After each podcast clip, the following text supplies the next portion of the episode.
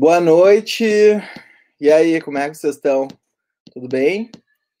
Então, hoje estamos aí de volta para mais uma live, a segunda da semana, né? Terça-feira vocês já conheceram essa vinheta linda que o Felipe Marques fez para nós do, do, do programa.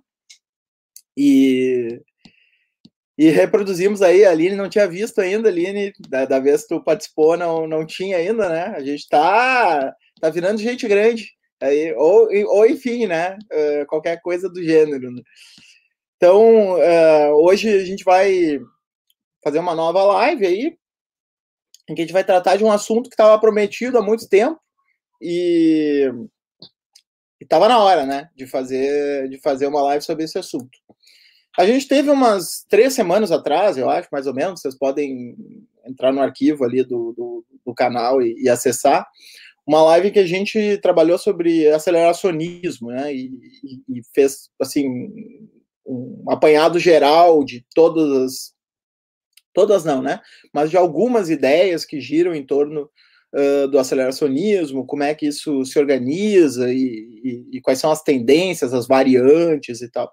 E uma das perguntas mais constantes que se dava no, no, no chat era o pessoal de Gaia, né? E Gaia, não sei o que, né? Tinha sempre o, o uh, essa essa pergunta presente ali no, no, no, no nosso lado ali, né?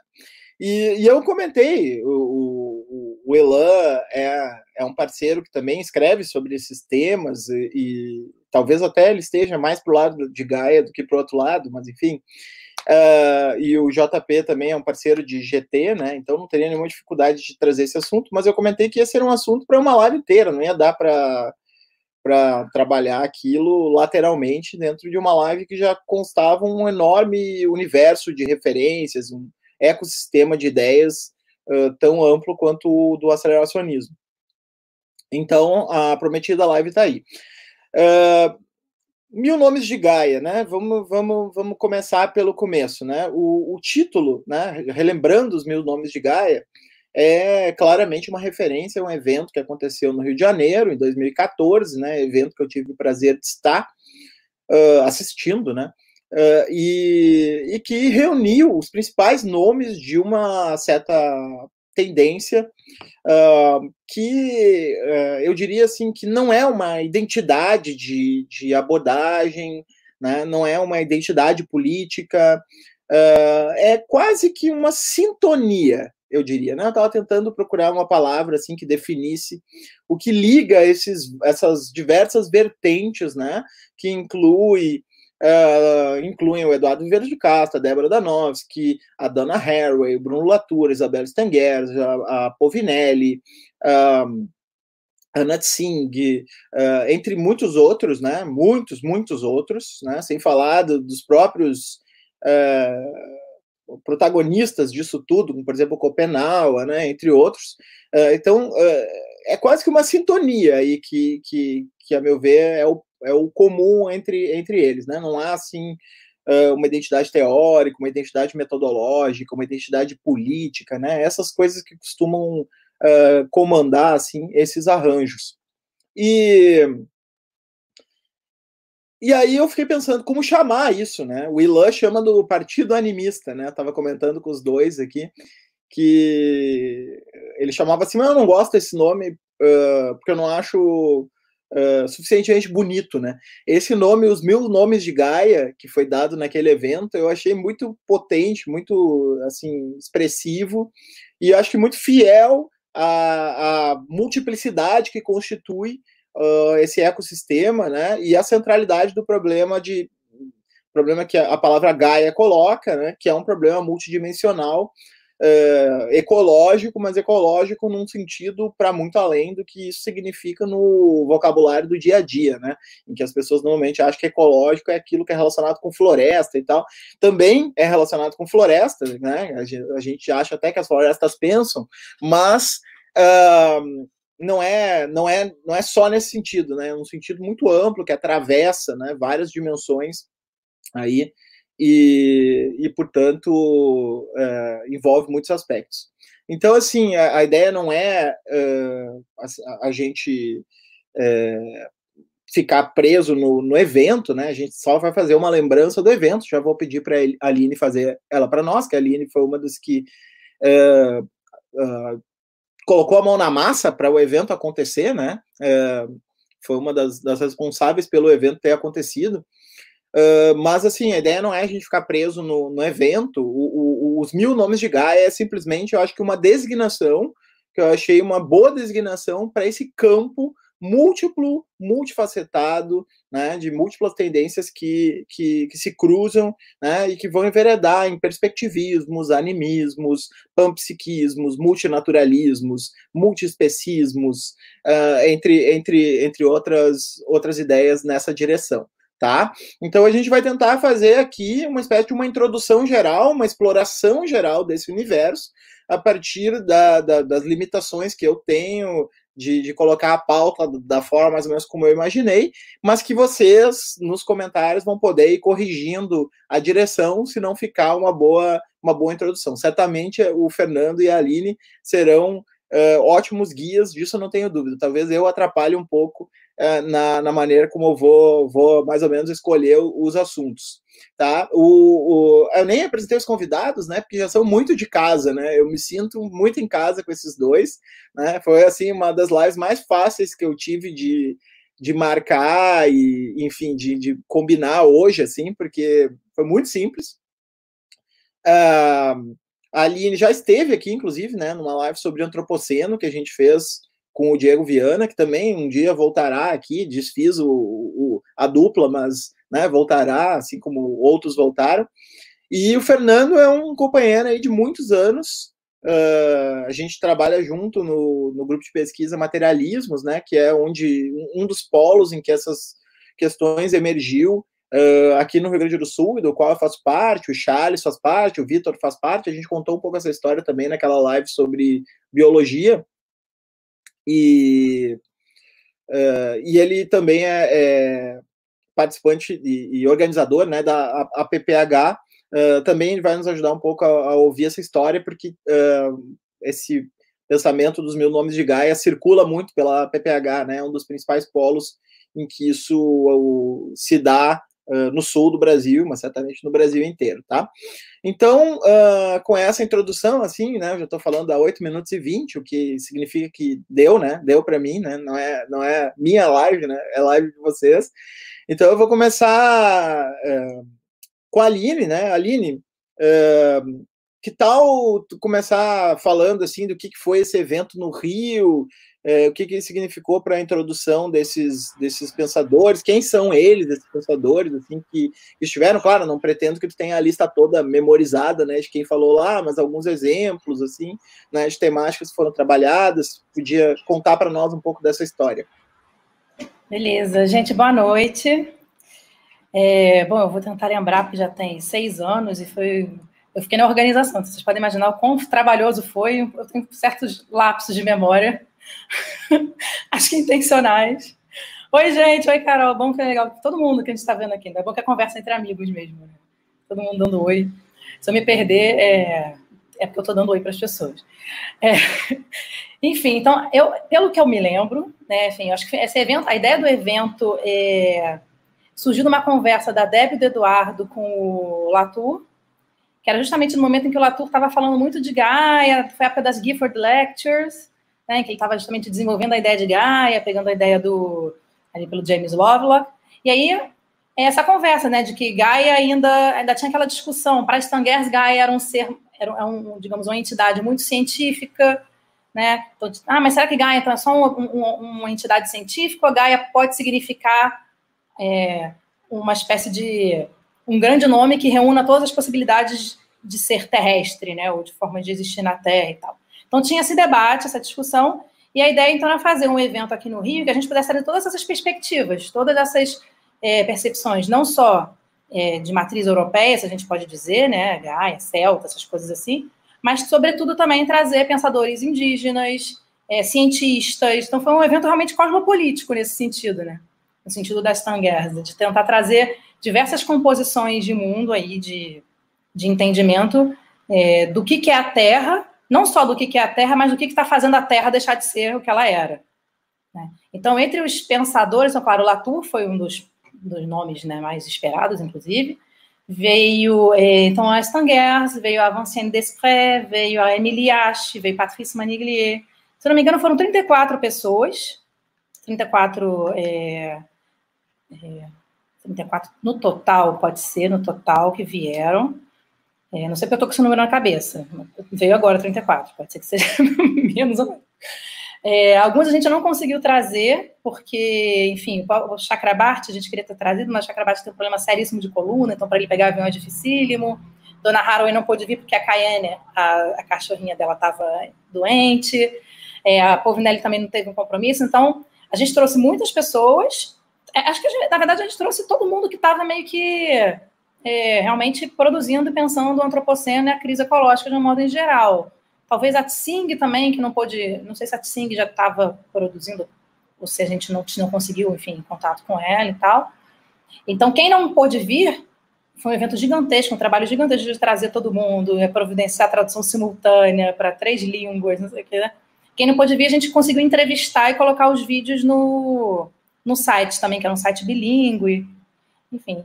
Então, é, então, além dessas pessoas que eu já falei, a gente pode falar também de cientistas, por exemplo, brasileiros. Vieram o, o Antônio Nobre, veio, no caso não é mais cientista, né, a gente pode falar, veio Mauro, Mauro Almeida, veio ai, tanta gente, Rondinelli, Juliana Fausto, Marco Antônio Valentim, Alexandre Nodari, Eduardo Sterzi, Verônica. A Verônica também falou, eu acho, não lembro.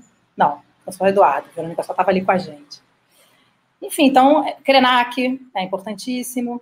Então, meio que foi realmente um evento, acho que talvez tenha sido o maior evento, tirando é, esse, eu acho que em termos de antropoceno e de diversidade de atores, assim, de, de, pensadores e tal, eu acho que foi esse e aquele outro da Anthropocene The Opening, que acho que tinha sido em 2013, que era um que aconteceu, eu acho que, se não me engano, foi na Alemanha, que eu agora estou confundindo tudo.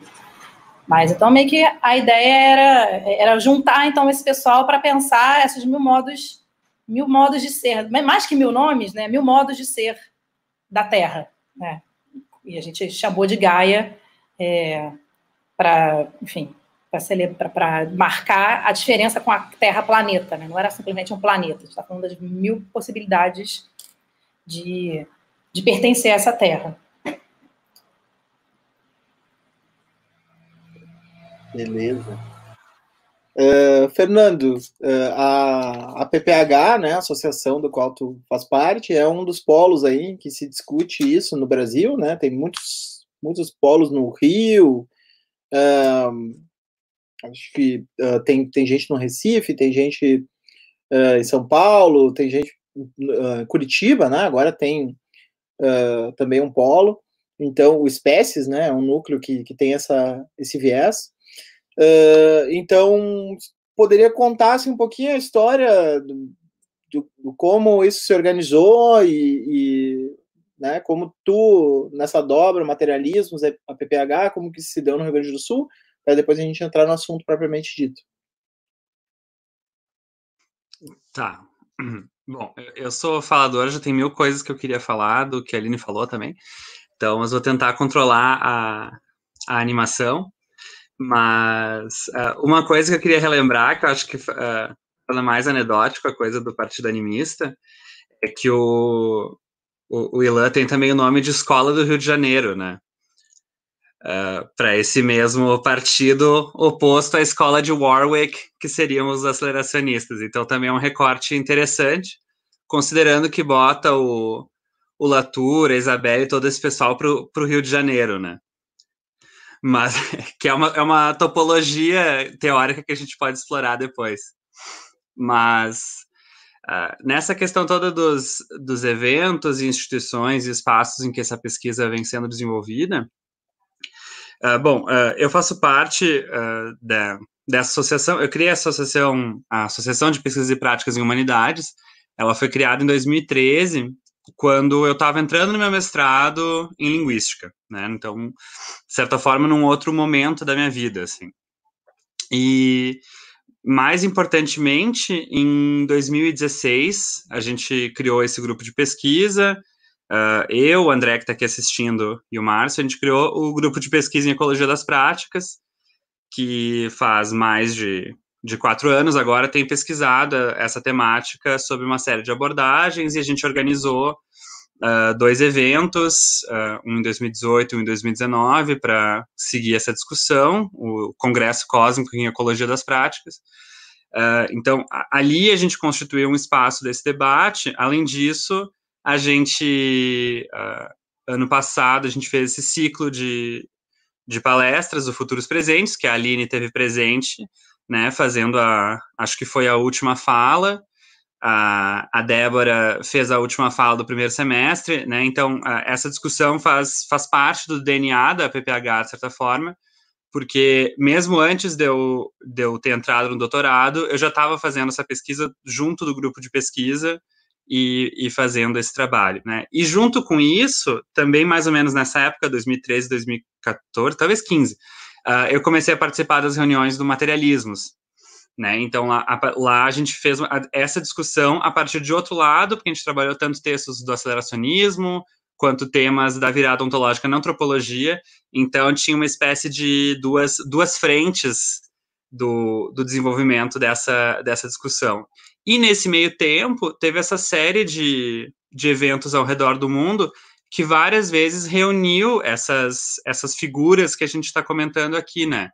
Uh, o, teve o Mil Nomes de Gaia em 2014, né? Um ano antes tinha acontecido o colóquio em Cerisy, os Gestos Especulativos, que reuniu muito das, das mesmas pessoas, né? Em 2000, a Ana Tsing, se eu não me engano, em 2014 não podia, porque é o mesmo ano do evento do Aura, né? O Arts of Living on a Damaged Planet, então que também reuniu algumas outras dessas figuras. Então, de certa forma, é um, é, é, um, é um time que voluntariamente foi se juntando nos últimos anos para tentar fazer acontecer essa, essa discussão. Então, não é. Eu acho isso importante até porque não é à toa que a gente evoca eles conjuntamente, né? Esse grupo de autores, né? São autores que têm uh, se citado, se conversado, se encontrado, criado amizades, né? Então faz um Uh, tem um sentido específico em, em, juntar esses nomes. E, bom, acho que tanto eu quanto a Aline, até mais pessoalmente, né, em termos de sanduíche, coisa assim, acabamos visitando algumas dessas pessoas também. Então, é, é são fios bem é, entremeados esses, né.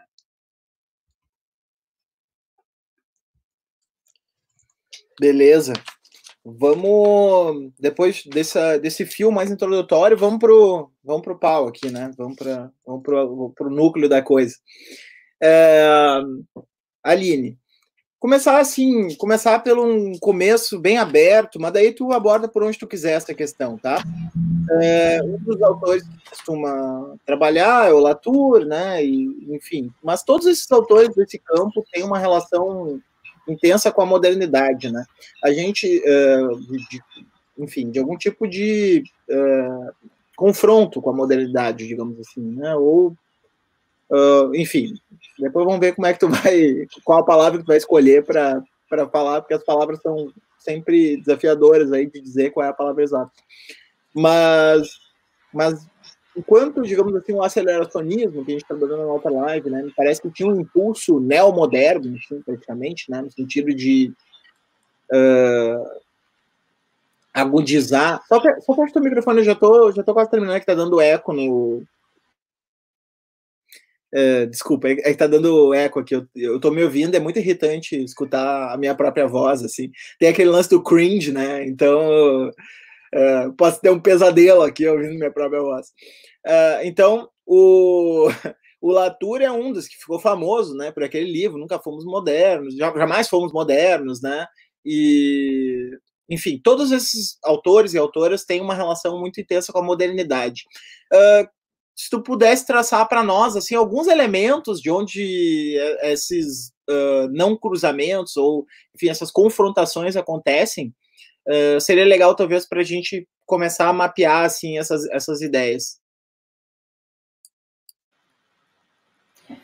beleza bom vamos ver se qualquer coisa o Fernando vai entrando aí para é, complementando porque pergunta ampla, né? Mas é, já que eu estou nesse momento Latour, talvez o Latour seja uma boa entrada mesmo, né? Para talvez ele seja até um grande, é, digamos, uma grande influência para toda para tudo que veio né, na sequência dessa crítica da modernidade, né? Que é essa discussão justamente da, da o questionamento da oposição da divisão natureza-cultura ou humanidade-natureza, enfim, né? que é uma que é uma constante no trabalho do Latour, bem como você falou, né, desde o Jamais Fomos Modernos, na verdade, desde antes, né, que o Jamais Fomos Modernos é onde ele formula isso desse jeito, é, e que, claro, que essa, essa crítica justamente do, do multinat, um uninaturalismo e o multiculturalismo foi, de alguma forma, rebatida por outros pensadores, como o próprio Eduardo Viveiro de Castro e tal, que começaram a repensar justamente é, a pretensa universalidade dessa, dessa, como Latour chama, constituição bicameral. Né? Então, a crítica da modernidade acho que parte, sobretudo, a partir dessa, do questionamento dessa divisão estanque entre seres naturais e seres culturais, né? No momento que você libera os seres dessa, dessa prisão, digamos assim, a coisa começa a ficar muito mais interessante. Né?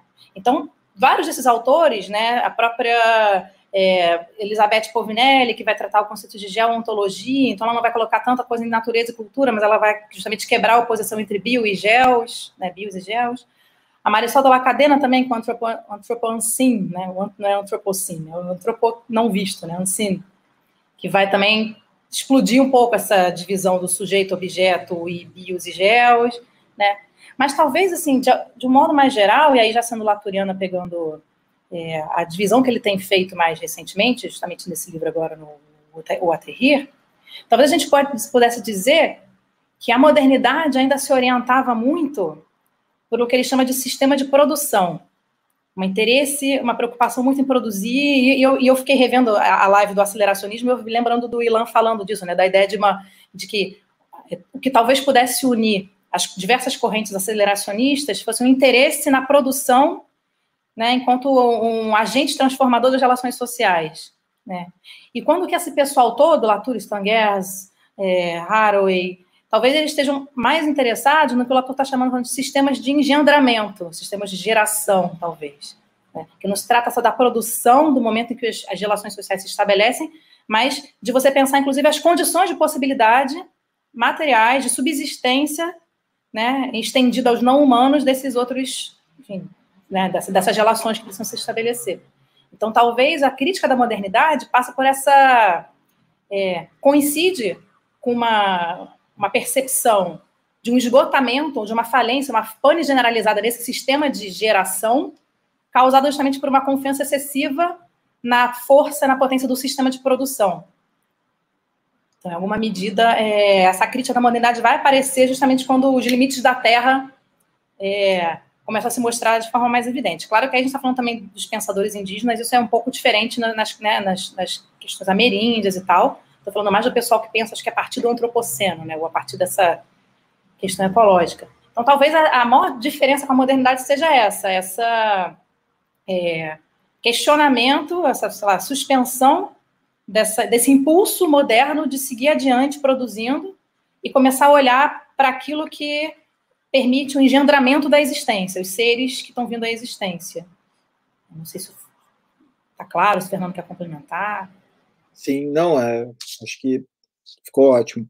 É, sim, são múltiplas questões, né? Eu, eu, eu, te fiz uma questão bem aberta para tu engatar onde tu achasse melhor e, e, ficou maravilhoso, assim, esse, esse engate mesmo que tu fez.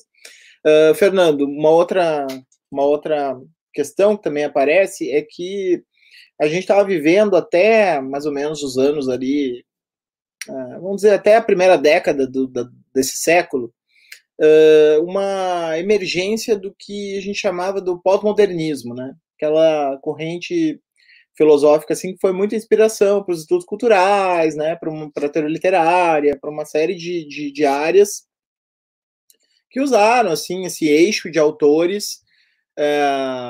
Né, Derrida, Baudrillard, Deleuze, Foucault, né, o pós-estruturalismo, né, que alguns até tratam como se fosse igual ao pós-modernismo, né? O que eu sempre bato aqui, vai lá no histórico do canal também, vai olhar lá meu curso do Derrida, onde eu fico uh, faz, tentando fazer diferenciações, né, mostrando que pós-modernismo e pós-estruturalismo não são a mesma coisa, mas existia e, e existe ainda né, uma, uma, uma, uma forte uh, corrente ainda de, de pensamento que uh, também criticava a modernidade, mas sob um outro prisma, né, que é essa crítica pós-moderna. Assim.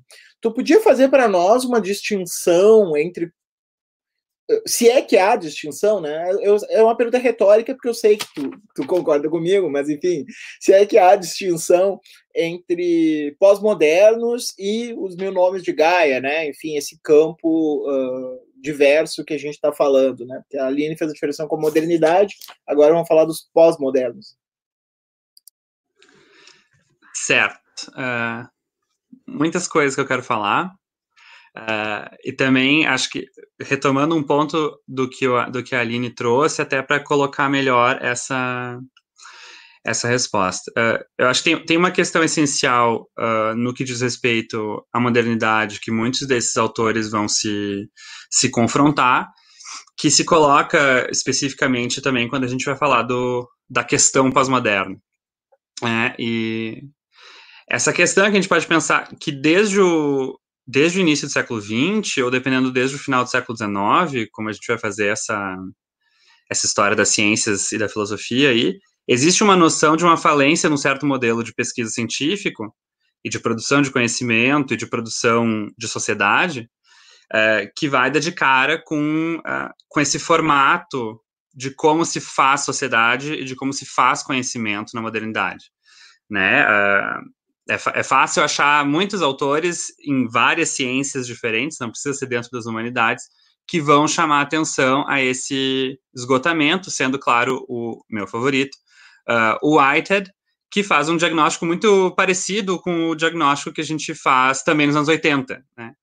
Mas, mas o que é interessante uh, são as várias respostas que vão surgir a essa noção de esgotamento, uh, que principalmente vai se manifestar nesse momento dizendo que, né, no Whitehead especificamente, ele vai dizer, ah, a gente vê que a, essa física mecanicista chegou onde podia, porque agora a, a, os novos modelos da física quântica e da relatividade mostram que, tanto cosmologicamente quanto epistemologicamente, deu para essa ciência moderna.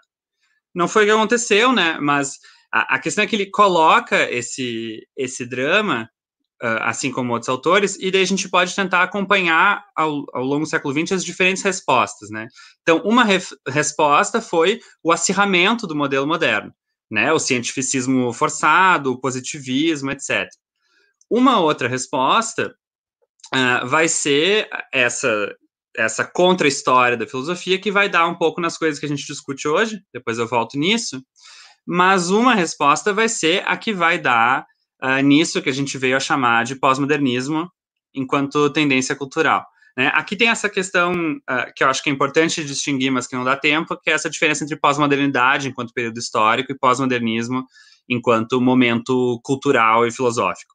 Mas o que importa é que uh, esse pós-modernismo vai ter uma resposta para essa falência dos modelos uh, de produção de conhecimento, de produção de sociedade, que é a, a relativização deles, né? Relativização no sentido um, né? Deixa eu voltar aqui, né? Que, que coloca esse problema como um problema de acumulação uh, e normalização de pontos de vista, né? Então, o, tanto um problema científico quanto um problema social uh, poderia ser colocado no, justamente no problema ecumênico uh, liberal do ah, a gente precisa normalizar a, ma a maior parte dos, dos, dos, pontos de vista, tirar um ponto de vista comum desse encontro.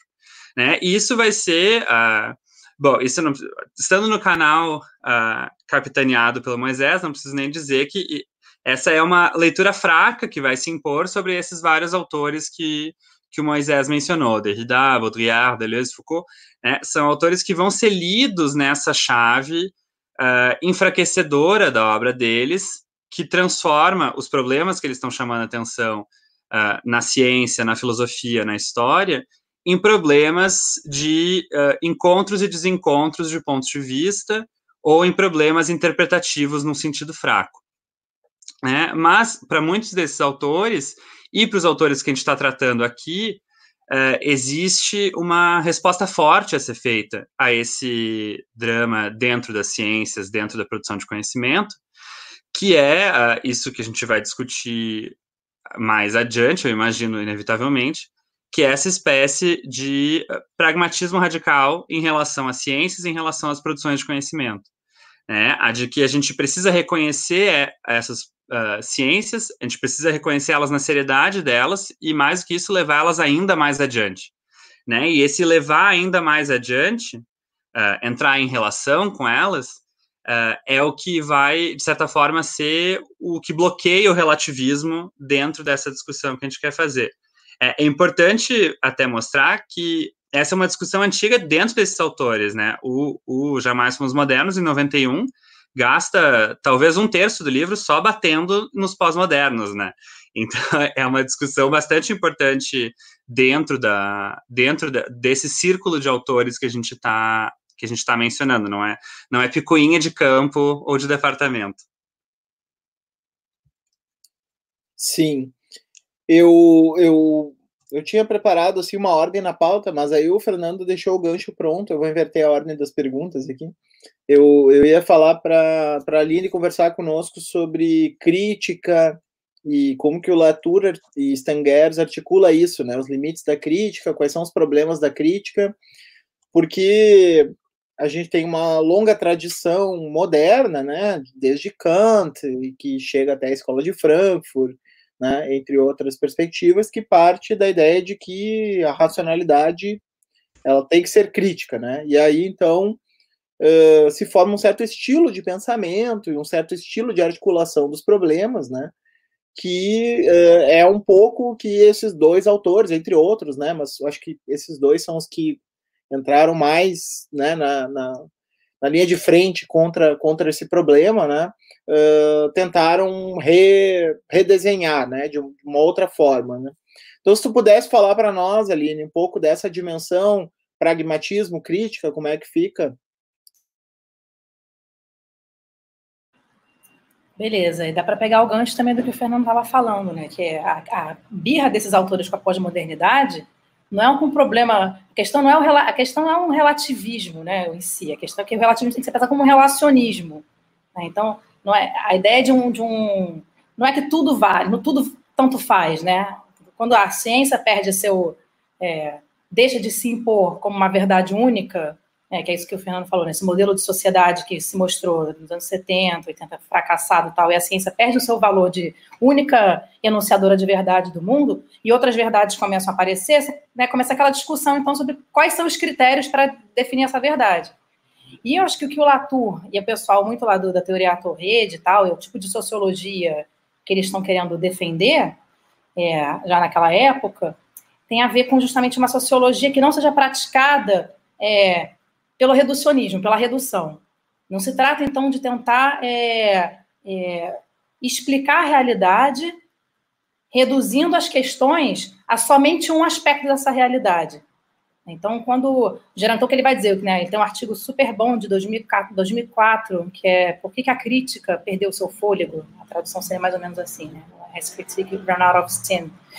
E ele fala que justamente é, ele, enquanto sociólogo da ciência, que sempre falou que os fatos não são, os fatos são construções e que os fatos, é, não, as pessoas têm que começar a entender que existe, existe política na ciência e tal por que, que ele queima tanto a língua agora que os negacionistas estão pegando, se apropriando desses discursos e tal? Por que, por que, que ele, enquanto sociólogo, que sempre foi acusado de relativista por, é, digamos, dizer que o que a ciência faz não é simplesmente uma verdade propriamente dita, por que, que agora ele se vê mal? Porque acusado de ter dado munição para os negacionistas. E ele vai dizer que justamente o problema disso é, é uma concepção de crítica que pretende retirar digamos, dignidade ontológica dos acontecimentos e dos fatos. Então, no fim das contas, o problema do Latour é, e das Tongues, enfim, é esse discurso que vai dizer, não, não, não, não isso, aí, isso, isso é na ciência, isso aí não existe. O que existe simplesmente é uma construção social. Ou que vai dizer o contrário, não, construção social isso é uma bobagem. Na verdade, isso é uma construção neuro, né, dos nossos neurônios, enfim. Então, a questão, a, o esgotamento ali que o Latour e as Tongues estão apontando é com esse modelo de crítica reducionista, né, que pretende não é, investigar a realidade na sua complexidade, nas todas as suas camadas de, de existência, né? E aí o Latour, inclusive, tem todo um projeto de investigar os modos de existência da modernidade, mas pensar uma crítica que efetivamente ajude a, a construir mundo e não a retirar mundo dos outros, porque no fim das contas é esse exercício é, do, do, do que explica para as pessoas a realidade. Olha, você está achando que está vivendo a sua vida, na verdade isso é só o capitalismo e você não tem controle nenhum sobre isso. Ah, mas você está achando que está vivendo a sua vida? Não, na verdade isso é só o patriarcado que esse prazer que o crítico tem de retirar o mundo dos outros, né, e de explicar a realidade para os meros bobos ou ingênuos ou imbecis e tal, é esse próprio é, mecanismo que está sendo sequestrado pelos negacionistas e pelos conspira conspiracionistas para dizer, olha, você acredita realmente que a Terra é redonda? Não. Isso é uma construção da NASA, isso é uma construção da CIA. Então, assim, no fim das contas, esse discurso de autoridade que retirava o mundo, ele chegou a uma, um esgotamento, a uma falência. Então, acho que a ideia de, tanto da, da Stanguers e do Latour é pensar uma ciência que se coloque como mais uma prática de conhecimento, mais uma prática de produção de mundo, né? mas que a gente consiga admitir outras formas de construção de mundo né? e que essa crítica não sirva para retirar mundo, ela sirva para acrescentar complexidade na realidade. Então, a ideia é um pouco, eu acho que é, é nessa linha. Não sei se ficou muito confuso. Não, não, ficou ótimo. Uh, também, né? Vou inverter a ordem das perguntas para Fernando. Fernando, uh, nesse meio do caminho, eu estou dando uns saltos aqui, né, gente? Porque a ideia é que isso aqui seja um painel introdutório ao problema, né? Claro que qualquer um desses assuntos que a gente uh, conversou pode, por si só, já daria uma live, né? Mas a gente não está num fórum acadêmico, né? A gente está num fórum aberto aí, em que pessoas né, curiosas estão acessando e tal. Então a gente não está com a pretensão de esgotar os assuntos, né?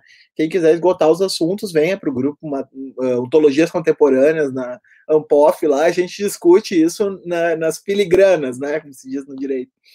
Uh, então, uh, Fernando, nesse meio do caminho, rolou um encontro interessante, né? O encontro entre a virada ontológica na antropologia e a virada uh, especulativa na filosofia, que também é por alguns chamados de virada ontológica, né? É, não, uh, não, não era tão comum, né, nos últimos tempos, que uh, uma ciência social ou uma ciência qualquer, né, conseguisse pautar a filosofia ou se colocar, digamos assim, digamos assim, sem, sem fazer uma distinção, aquela distinção filosófica básica, né, e que é uma é um arcaísmo assim irredutível quase dos filósofos de que a filosofia é o fundamento e as outras ciências são, portanto, derivadas desse desse fundamento, né? Portanto, todas as discussões filosóficas uh, elas acabam reverberando nas outras ciências. Mas aí vem a antropologia e faz um, um efeito reverso, né? Em que ela acaba repercutindo na filosofia, né? E, e, e, aí a gente tem um movimento dentro da antropologia que não, não faz essa. Uh, questiona né, essa fronteira que, que salvaguarda a filosofia ao mesmo tempo coloca ela num sentido de senhora das, das ciências. Né? Então, uh, queria um pouco que tu falasse para gente como é que se deu esse, esse encontro né, tumultuado entre antropologia e filosofia. Certo. Um, aqui em várias coisas interessantes a gente puxar. Eu puxar o comecinho da pergunta, que foi justamente essa ideia de ah, faz algum tempo que isso não acontece, né? É justamente, eu acho interessante a gente pensar no que foi a virada estrutural no início do século XX, uh, para ter como até um parâmetro comparativo, assim, né? Porque a virada estrutural, não pensando aqui em virada linguística, mas pensando uh, diretamente na, na, na, influência do primeiro estruturalismo nas ciências humanas, ela teve, sobretudo, um caráter metodológico, no sentido de que é, era uma metodologia entendida como uh, epistemologicamente potente, né? Mas, de certa forma, ela é uma espécie de virada metodológica. E o que, que isso tem de uh, essencialmente diferente em relação à virada ontológica na antropologia? Uh, eu acho que a gente pode pensar. Uh, tem tem a, a, frase famosa do, do Ingold, daquela, né, de pensar filosofia com as pessoas dentro, para antropologia, e que eu acho que é um pouco isso que vai acontecer com a virada ontológica da antropologia, que ela vai mostrar não só para a filosofia como para para as outras humanidades uh, uma dimensão uh, talvez no final das contas sobretudo ética que estava desconsiderada no arcabouço epistemológico, ontológico, metafísico que estava pressuposto naquela prática filosófica. Vamos fa falar tudo de novo agora de um jeito mais simples. Uh, o que, que vai acontecer? A gente tem, por exemplo, uma longa tradição metafísica no Ocidente, e essa longa tradição metafísica fica debatendo os detalhes, ah, o que, que existe, o que, que não existe, como existe, quantas categorias do que existe. Uh, mas uh, até então, desde Platão e Aristóteles até muito recentemente, não se tinha parado para refletir que talvez outras pessoas, vindo de outras tradições, tenham algo a dizer sobre o que existe ou não existe. Né? É, então, colocado numa versão muito simples, o problema ele coloca um pouco isso, porque uh, muitas vezes quando algum filósofo me pergunta isso, tá, mas tu está me dizendo que a metafísica uh, não é única, que tem várias, eu olha, pode até ser única, mas eu não coloco a minha mão no fogo para dizer que eu sei qual é a única. Então a gente tem que estar aberto ao que pode aparecer e pensar a partir daí. Né? Para mim, essa é a forma essencial do problema que a, que a virada ontológica na antropologia vai trazer, uh, sobretudo para uma tradição filosófica que tem essa tendência não só universalista, mas unitária, né, de transformar aquilo que é universalizado precisa ser único, transportável, homogêneo, etc. É, então, quando a, quando a antropologia coloca essa pergunta, bom, mas o que, a gente faz com essas outras metafísicas? Ah, e que a única resposta filosófica se demonstra essencialmente antiética, que seria dizer, ah, elas são todas imagens, ilusões, projeções, ou elas são pequenos casos da minha metafísica muito mais perfeita, uh, isso desafia o filósofo a conhecer essas metafísicas e entender como elas funcionam, o que, que elas fazem e como que elas contribuem para a construção do mundo. Acho que acabei dando uma resposta mais sintética do que eu esperava. Foi ótimo.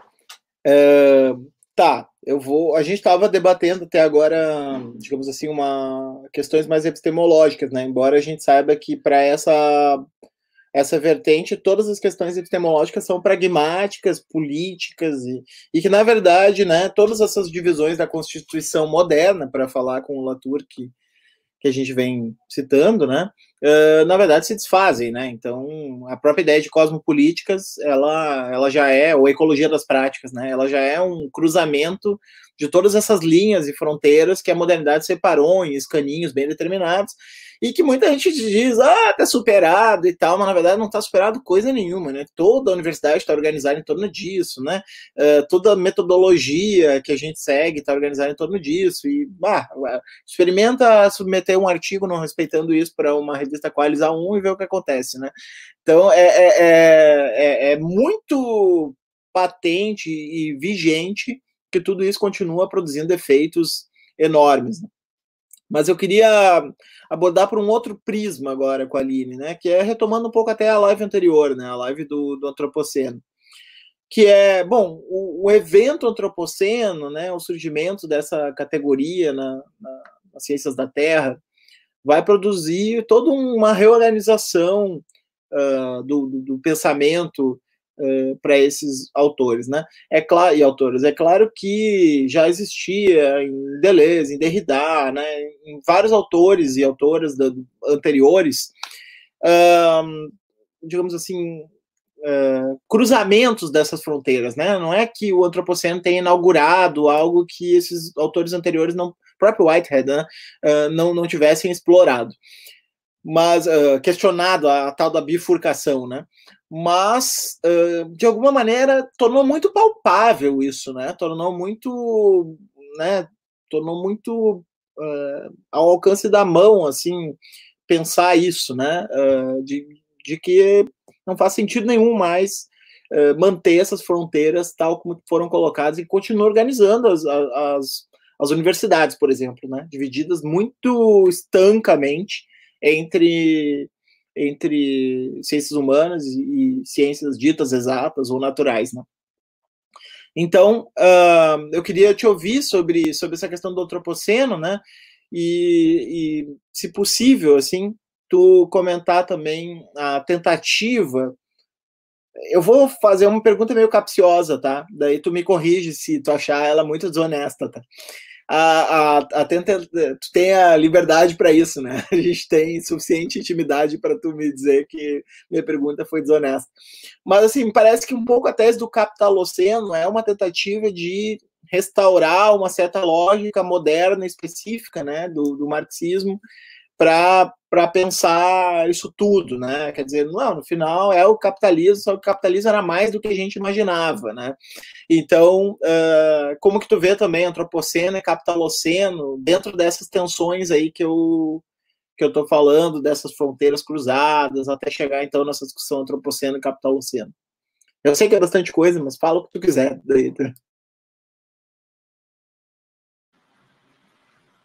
É, bom, a gente então está falando aqui já desde o início da conversa sobre essa, essa insuficiência ou essa falência do sistema de coordenadas moderno para organizar o mundo, né? Seja diante da irrupção, digamos, de Gaia, né, da intrusão de Gaia, né, que colocou, deixou muito patente que aquela divisão natureza e cultura não era suficiente para entender o tipo de, de, de movimentação do mundo, quanto pelas próprias injustiças sociais e, né, enfim, é, digamos, epistemológicas também que essa divisão de mundo é, encerrava. Então, não se trata simplesmente só da crise ecológica enquanto um agente, mas é como se a gente estivesse realmente é, vivendo uma nova. É... Muito bom, vamos entrar nisso enquanto não te usar. É como se a gente estivesse vivendo realmente novas demandas de, de justamente de possibilidades de, de falar de Gaia, de, desse mundo que a gente existe, né? São outras possibilidade. Só que acontece que acho que o antropoceno acabou é, se tornando é, uma força, digamos, um, eu acho que o antropoceno foi um conceito meio capitaneador né, dessa, dessa discussão, porque para além dos problemas que o antropoceno encerra, que a gente, todos esses autores vão apontar, que essa ideia de né, botar o antropos ainda no centro, é, considerar ainda um humano agindo sobre a natureza, né? Então, se o humano criou o problema, também teoricamente é o humano que vai, o humano que vai ter que resolver. Tal. Ainda assim, ele é útil porque ele mostra um pouco essa inversão de agências, né? De que aquilo que a gente achava que era mera matéria inerte, a gente, no caso, não, eu não. Mas aquilo que se achava que era mera matéria inerte, né? É... começou a se mostrar interferindo na política, interferindo na história, no palco da história. Então, a, a, utilidade que esses autores veem no conceito do antropoceno, para além dos perigos que ele encerra, é o de é, destronar justamente essa excepcionalidade do humano como único agente e mostrar que, no fim das contas, esse excesso de autoconfiança de que só ele agia no mundo, agia no mundo tornou, na verdade, uma mera força geológica. Né? Toda a sua liberdade, toda a sua aquilo do qual ele se gabava, da seu movimento, liberdade de movimento, hoje ele está paralisado diante de uma natureza que está mudando muito mais rápido do que ele. Né? Então, eu acho que é como se a gente. É, o antropoceno e o capitaloceno não são os conceitos mais queridos desses autores aqui do nosso partido Rio de Janeiro, não sei o quê, né? Esse partido estendido, Rio de Janeiro estendido, Rio de Janeiro Porto Alegre, né? Não são os, os conceitos mais, mais queridos. É, tanto que eu acho porque ele, na verdade, é, encerra um, um, diagnóstico muito específico, ele conta só um pedaço da história, né, ele fala só do, do, humano agindo no mundo, ou só do capitalismo enquanto um, um mesmo sistema, né, mas ele não, não problematiza a agência. Esses outros conceitos, esse, antropoceno e capitalismo não, não problematiza a multiplicidade de agências que estão aqui fazendo o mundo. Então, o tio eu falo tio Luceno, não sei se é assim que o Fernando também fala, Moisés, é, pela Deb, a Deb que fala tio Luceno, eu copio. Então, o tio Luceno, a própria ideia de Gaia, né, as geontologias, a que o Latour está trabalhando muito agora de zona crítica, todos esses conceitos são muito mais, eu acho, é, descritivos da, da, do mundo em si, da materialidade do mundo em si, do que efetivamente diagnósticos do que, que aconteceu. É, eu acho que o antropoceno pretende ser uma espécie de diagnóstico do que aconteceu, o capitaloceno também, mas eu concordo com a dona Hara, eu concordo com a a própria Nat Singh e tal, que é, a gente precisa aprender a contar histórias mais conectadas. Então, é, histórias em que você possa introduzir outros elementos que sejam que, é, elementos narrativos, elementos de outras temporalidades, de outras agências, de outras culturas, né? Como a ideia do Luceno tem isso, né? Então, a ideia do Cthulhu, a Pimoa Cthulhu, ela é um, ela é um ser científico, mas é também um ser é, ficcional, mas ao mesmo tempo ela também é um ser é, de uma cosmologia indígena, né? Tá tudo isso misturado. Então, acho que é, justamente um, parte importante do questionamento dessa modernidade, que se baseava nessa divisão natureza e cultura e nessas histórias presençamente unívocas sobre o mundo, envolve essa experimentação com outros agentes e outras histórias se conectando é, uns nos outros. Eu não sei se era isso que você queria, mas se eu comentasse mais especialmente capitaloceno antropoceno, mas acho que não, era... ficou ótimo, ficou ótimo. É, depois a gente volta daí para capitaloceno, antropoceno especificamente essa, essa pergunta, para daí a gente também botar uma pulga no, nos marxistas uh, que tentam uh, trabalhar esse conceito.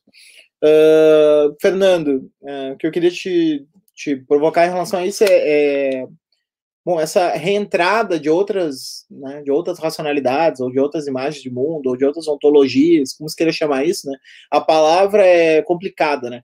Mas, de alguma maneira, o pessoal recusa a palavra cultura, né? Porque cultura dá a ideia de uma representação, né? Então, na verdade, restauraria a, a bifurcação entre natureza e cultura, fazendo com que a natureza é uma só, o que difere são as culturas como elas olham, né? Só que daí quem fala de natureza é o cientista natural do Ocidente, né? Então, no final das contas, é uma jogada esperta para dizer que, no final das contas, a gente continua controlando, né? A ciência do Ocidente, que é baseada numa certa ontologia, né? Mecanicista e moderna, etc e tal. Então, eu queria porque assim os, os estudos culturais e, e o pós-modernismo abriu muito essa via né do, do, das chamadas políticas de identidade, ou das chamadas, né, uh, enfim, né, uh, todas essas discussões de gênero, raça, né, pós-colonialismo, né, todas essas discussões o pós-modernismo abriu como crítica à modernidade, né? Mas parece que esses modelos uh, de pensamento reabrem essas questões de uma maneira muito mais uh, intensa do que o pós-modernismo havia feito, né? Eles levam muito mais longe as implicações do que significa a entrada desses outros sujeitos hum, como parte de uma multiplicidade, né? E não mais como simplesmente representações que a gente vai uh, elencando, né? Uh, então, enfim, né? Eu acho que mais ou menos uh, era sobre isso que eu gostaria que tu comentasse assim, qual o papel da entrada desses outros desses outros, né, dessa metafísica dos outros uh, nessa discussão do antropoceno, do, do tiloceno, do plantatioceno, né, como que isso faz proliferar esses nomes, né, enfim, por aí. Ótimo. Uh, bom, é, é uma pergunta que obrigatoriamente eu preciso começar a responder com uma descarada propaganda, de que no, no canal da PPH, recentemente, eh, entre abril e maio, eu fiz uma série de, de vídeos sobre essa discussão especificamente. Eu falo mais ou menos de uns 10 nomes para esses senos, né, de tentar debater essa constituição dos, dos nossos tempos. Então, é um assunto que está especialmente fresco na, no pensamento. E, e, acho até que, de certa forma, a, a Aline é bem, uh, tem bem mais carinho pelo termo antropoceno do que eu, eu acho. Ou talvez mais paciência fosse a palavra certa.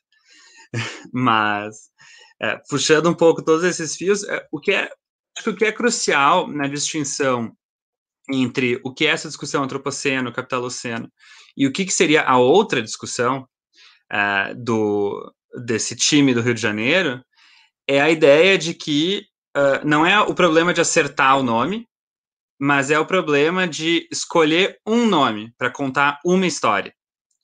Né? É, esse é o, o, o, principal drama, né? De que se a gente dissesse que é o debate entre o antropoceno e o capitaloceno, né? Ah, não, que o antropoceno não é adequado, o adequado é o capitaloceno.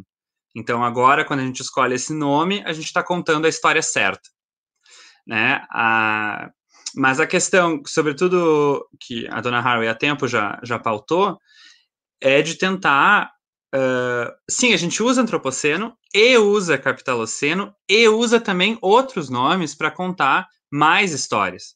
Né? O, o, problema mesmo o antropoceno pode contar ótimas histórias e que a gente precisa que sejam contadas, mas ele não, o, o principal, a principal armadilha é a gente deixar que ele seja a única história sendo contada do que está acontecendo nos nossos tempos. Né? Então, nesse sentido, tem uma série de nomes que vão, que vão surgir nesse debate, mas para mim os mais interessantes é, é, esse nome do Plantation Oceano, que é mais ou menos da Haraway, mais ou menos de um, de um pessoal que estava num, num, debate coletivo que propõe a ideia de Cutuloceno e a ideia de Plantropoceno, que é uh, da Natasha Myers, uh, que é uma, uma, uma, autora importante também desse, desse clubinho aqui. Uh, mas já que a, a, pergunta tocou um pouco no Cthulhuceno e já começou a aparecer ali nos comentários, e eu acho que ele é o que melhor exemplifica esse processo, porque ele não é só um nome para o futuro, ou um nome da era que a gente viveu desde X, quando a gente estabelecer qual é o recorte de tempo. Ele fala também de um passado muito distante. Né? Então, ele tenta dar conta, uh, já a partir da sua concepção, do que, que é contar histórias paralelas. Né? Então, por um lado, a gente tem essa longa história da, da humanidade. Uh, por outro lado, a gente tem uma longa história, por exemplo, dos mamíferos ou das espécies vertebradas, mas o Cthulhuceno tenta ir ainda mais longe do que isso e pensar desde os processos que a Lynn Margulis sugere na simbiogênese, nas prime nos primeiros encontros entre seres unicelulares, uma história muito, uh, muito erótica e sem limites de espécies entrando dentro de espécies e produzindo coisas novas a partir dessas interpenetrações. Né? Então, é muito eu acho que essa é a principal distinção para a gente levar em conta, porque senão também a gente fica em, em clube de nome, de tentando dizer quem é que está usando o nome certo, né? O problema uh, é, antes de tudo, né, quantas histórias a gente consegue contar e quantas histórias a gente está deixando de fora com essas escolhas que a gente vai fazer. Então, uh, essa escolha de tentar contar o maior número de histórias possível Uh, volta também um pouco o que eu falei uh, desse recorte ético do que a gente está falando dentro dessa, dessa proposta filosófica. Uh, porque senão, justamente, novamente, tu tem que ser capaz de dizer que a história que tu está contando é a certa e é a única. Né? E isso, no, na ideia do antropoceno especificamente, tem muito a ver com a, a matriz teórica do antropoceno, muito ligada às geociências, química atmosférica, etc.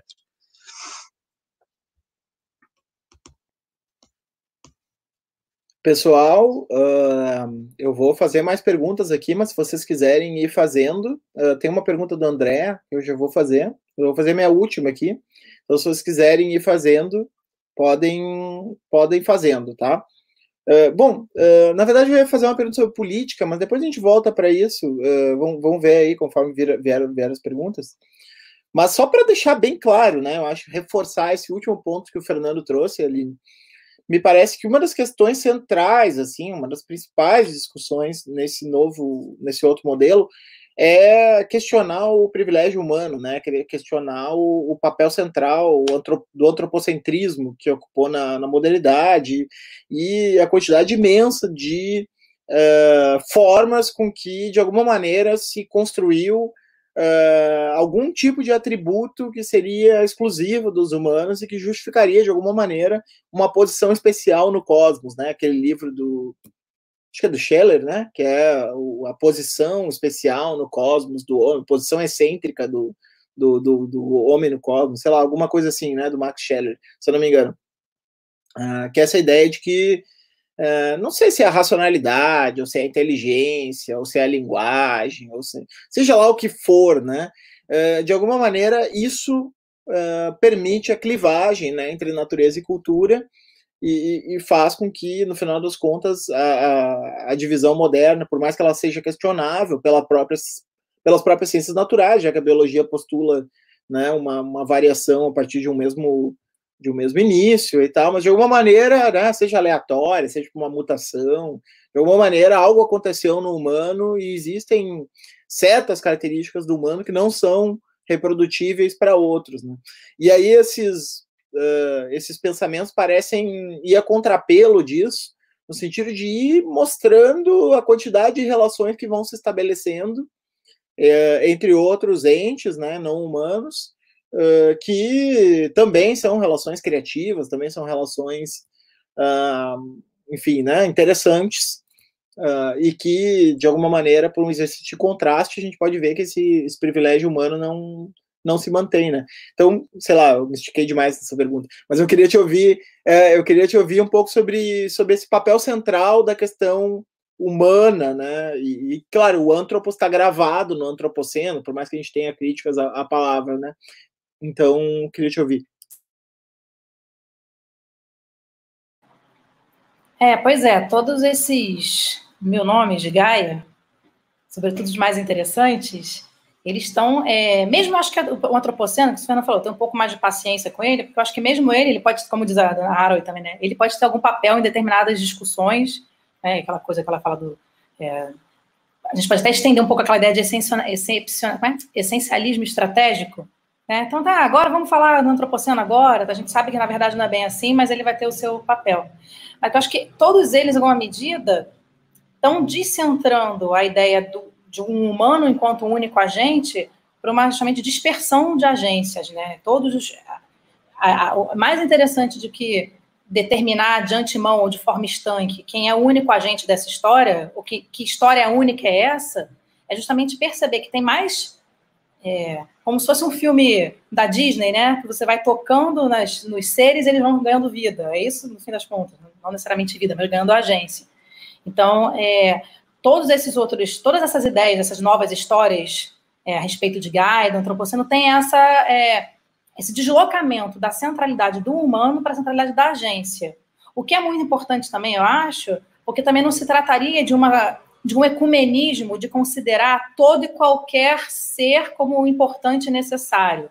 Né? Se trata justamente de não pensar uma totalidade, né? não, se trata uma, uma não se trata de, de, mundos em que você pode é, estabelecer é, de antemão quem deve ou não ser considerado. E isso acho que é o aspecto político da coisa. Né? O Moisés falou que vai falar de política depois, mas eu acho que a política é importante é, destacar aqui também.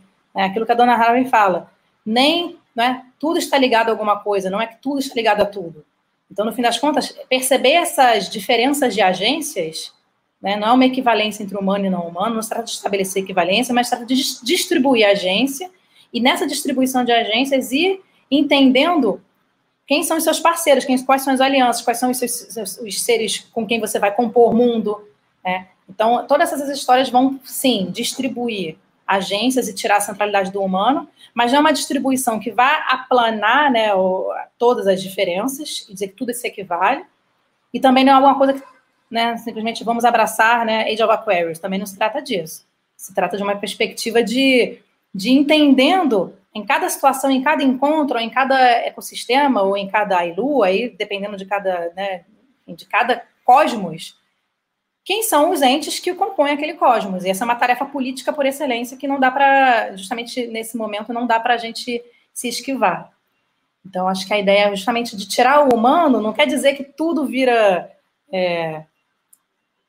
Quando você tira o humano da cena, não quer dizer que nada mais. que, que tudo tem a mesma importância, ou que nada mais.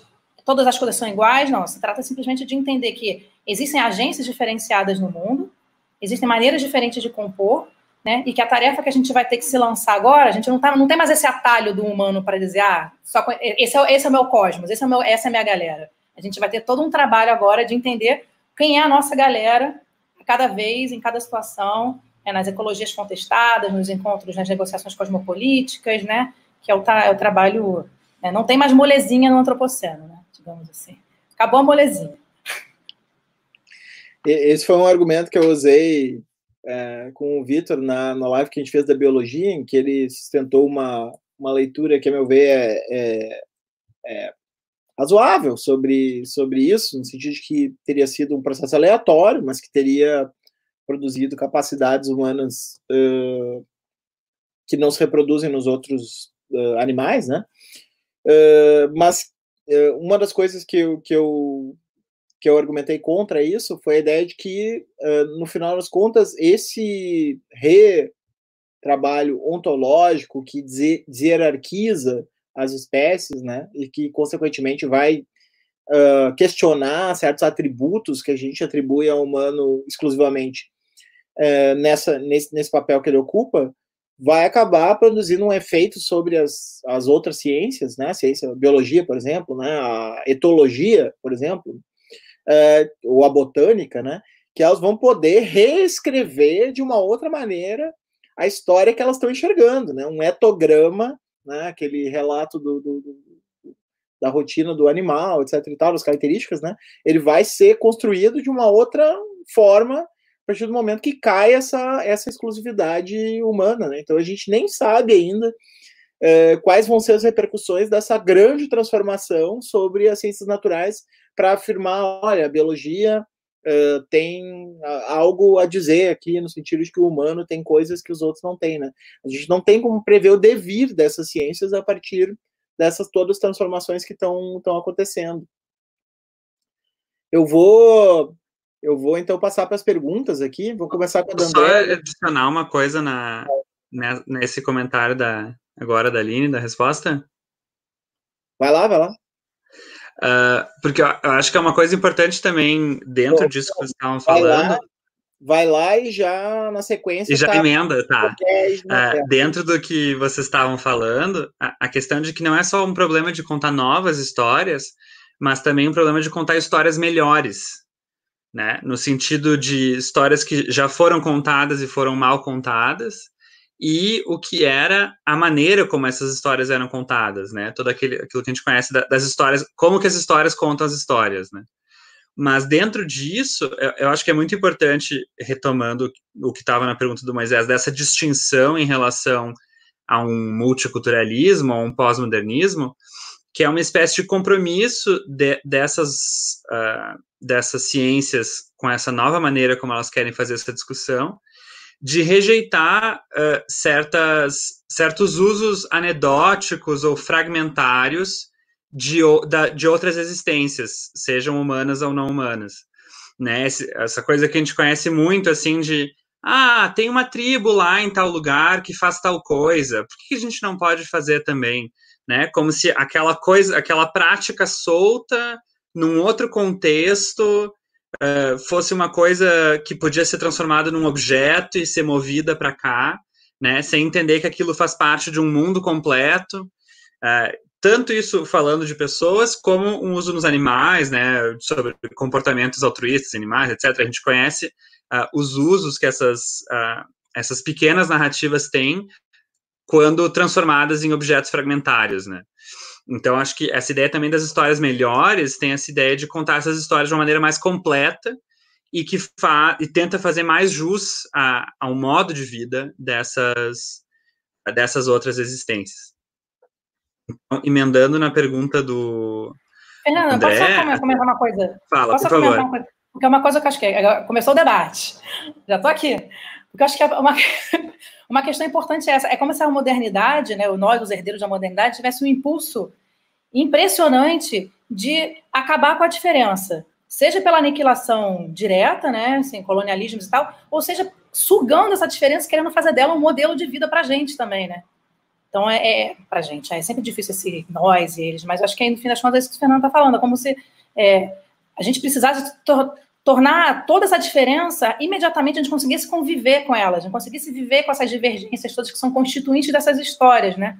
Como, então, ou, ou só existe uma história, ou só vai existir realmente uma, uma história porque eu vou assimilar aquela outra história no meu modo de vida, vou fazer dela, vou fetichizar, sei lá, aquele modo de existência e fazer dele o meu próprio modo. Então é como se justamente a dificuldade, eu acho que é contar histórias melhores e que sustentem um pouco essa, essas fricções, né, para falar com a Matsing, essas diferenças aí. Enfim, só para me empolgar. Então, pegando a pergunta do. Bom, a pergunta do André é para ti também. Então, Quer que eu leia a pergunta? Mas... então. Para, a... para a Aline e Fernando, como a Aline falou então, a primeira vez. É, acho melhor a Aline falar antes, né? Uma outra, né? Seguindo Para recolocar a distinção e daí a gente discute. Ah, tá. Então, essa é a distinção que eu achei, eu acho bem boa, tá, na verdade, que o Latour está trazendo justamente no último livro dele. É, que o Latour, agora, nesse último livro, ele está tentando propor uma conexão entre os movimentos sociais, né, historicamente constituídos, né, socialismo, sobretudo, ele chega a falar, né, ele está muito inspirado, inspirado pelo Pierre Charbonnier, está com esse trabalho, é, juntar com a questão ecológica. Né? Então, é que ele vai dizer, se o socialismo e mesmo o liberalismo se constituíram num paradigma de produção, mesmo que eles divergissem como a forma de distribuir a riqueza produzida, ou a forma mesmo de explorar essa riqueza e tal, o paradigma ainda era da, da produção. Né? Então, assim, aquela coisa muito da, da relação entre liberdade e abundância, que o próprio Chakrabarti fala, né, a, da mansão da liberdade, liberdade, né, a liberdade moderna está sentada numa base de combustíveis fósseis, tá? que é uma coisa que o Pierre Charbonnier está desenvolvendo agora. Então, é, essa relação entre liberdade e abundância era o motor, digamos assim, do sistema produtivo, do sistema de produção que vinha é, funcionando, digamos assim, é, ao longo da modernidade, sobretudo na, depois da Revolução Industrial. Né? E o que, é, o que é a, a, a, o excesso de confiança nesse modelo, nessa modo de, desse sistema de produção, acabou criando foi o que o Latour vai chamar de uma pane no sistema de engendramento. Então, o sistema de engendramento é como se fosse uma, uma, uma olhada, um passo anterior. Quando você, antes de você pensar com os recursos naturais, ou os recursos, digamos assim, né, muitas aspas, já constituídos, é pensar, dar um passo atrás para tentar entender quais são as condições de formação, de possibilidade dessas dinâmicas naturais que vão estabelecer os recursos. Então, acho que o que, a gente tá, o, que o Latour vai dizer nessa tese do último livro dele é que todas essas movimentações que a gente está vendo na política dos últimos 50 anos, sejam desde é, as questões, né, mobilizações pelo clima e, é, enfim, as pessoas indo nas ruas, os povos exigindo seus direitos, é, a explosão das desigualdades, o acirramento do, ne do neoliberalismo, o negacionismo, tudo isso são respostas diferentes há uma percepção universal que ele vai dizer, talvez seja a única universalidade possível hoje, mas uma percepção universal de que existe uma pane nesse sistema de engendramento. Não sabemos mais como é que a existência pode se reproduzir, já que, enfim, o sistema de produção parece estar colonizando tudo e pode estar, parece estar ameaçando tudo. Então, em alguma medida, eu acho, acho que essa chave da, da diferença entre produção e engendramento é importante, porque todos esses conceitos, desde falando de bio, bio, bio de geontologia, Gaia, é, Tuluceno, é, Anthroponauticin, Plantationocin, todos eles estão problematizando justamente todo esse entorno ao redor do, do, que, do que os modernos chamam de recurso. Toda essa, todo esse ecossistema ou essa comunalidade, toda essa sociedade que fica escondida da vista quando você fala só a parte da produção para frente. Então, não sei se, se, o Fernando concorda, se o Moisés concordam que, é uma espécie de, digamos, é, distinção que daria para organizar um pouco essas diferentes leituras em relação à modernidade, né? Enfim, em relação a como é que a gente pode pensar a Terra a partir de agora. Beleza? Se tu quiser comentar, Fernando, pode Não, bem comentar, rapidinho. Uh, só... Já engata nessa pergunta aqui, ó. Tá. O que você pensa sobre uma possível relação entre colapso climático e biopolítica? Isso é bom, é boa pergunta. É boa mesmo. Então, ainda na, na distinção uh, produção e engendramento, uh, eu acho, uh, até, o Latour não, não desenvolve muito explicitamente isso, mas parece colocar também que o, o chato para falar de Deleuze, né? Parece colocar o, o, o, problema nessa distinção das leituras deleuzianas, né? No sentido de que o, o, o, o, aceleracionismo tira uma radicalidade de uma certa leitura deleuziana muito específica, justamente pautada na aceleração da produção, né? E, e uma leitura, uh, uma outra leitura deleuziana que marca esses autores dos quais a gente está falando é a leitura uh, melhor exemplificada na relação entre a Vespa e a orquídea. Né? Esse, essa, o problema da relação entre seres e ambientes e esse co-engendramento entre seres e ambientes. Né? Então, uh, e de fato, são leituras que levam em direções muito diferentes e que uh, clamam por mundos diferentes. Eu acho que isso é o mais, uh, o mais importante. Né? Pensar a partir do engendramento de engendramento de bons viveres e morreres é muito diferente de pensar na produção de bons viveres e morreres. Mas aproveitando para. Falei. Canal, é, não, esse canal é muito indie para ser delesiano. Agora Deleuze virou hype, então. É... não, tô tirando onda. Vai lá, vai lá, segue. Era só. Então, uh, engatando com a pergunta, né, colapso climático e biopolítica, uh, aqui uh, acho que é importante adicionar a, que, que, enfim, a pergunta pode significar muitas coisas também, dependendo de quem é o, a figura que está chamando o biopolítica aqui, né? Eu acharia especialmente importante chamar para essa conversa uh, a discussão do Achille Mbembe sobre necropolítica e a discussão da própria Elizabeth Povinelli, que a gente já mencionou algumas vezes aqui, da geopolítica. É, eu acho que esses dois uh, conceitos complementam as problemáticas que vão aparecer uh, nessa relação entre uh, colapso climático e biopolítica, porque justamente, e até a gente tem vivido isso de várias maneiras, vai existir uma potencialização, e vem acontecendo uma potencialização dessa distribuição dos poderes de matar e deixar viver, ou né, de uh, viver e deixar matar, né? É, essas dinâmicas desses poderes têm se potencializado uh, nessa nossa época, justamente selecionando aquela, os existentes que vão ter sua vida reconhecida, dignificada ao longo do processo do colapso climático e aqueles que não terão, né? Isso no é, é uma, uma frase classicamente problematizada no, no texto, nas quatro teses do Chakrabarti, mas que eu aproveito para fazer a ponte já,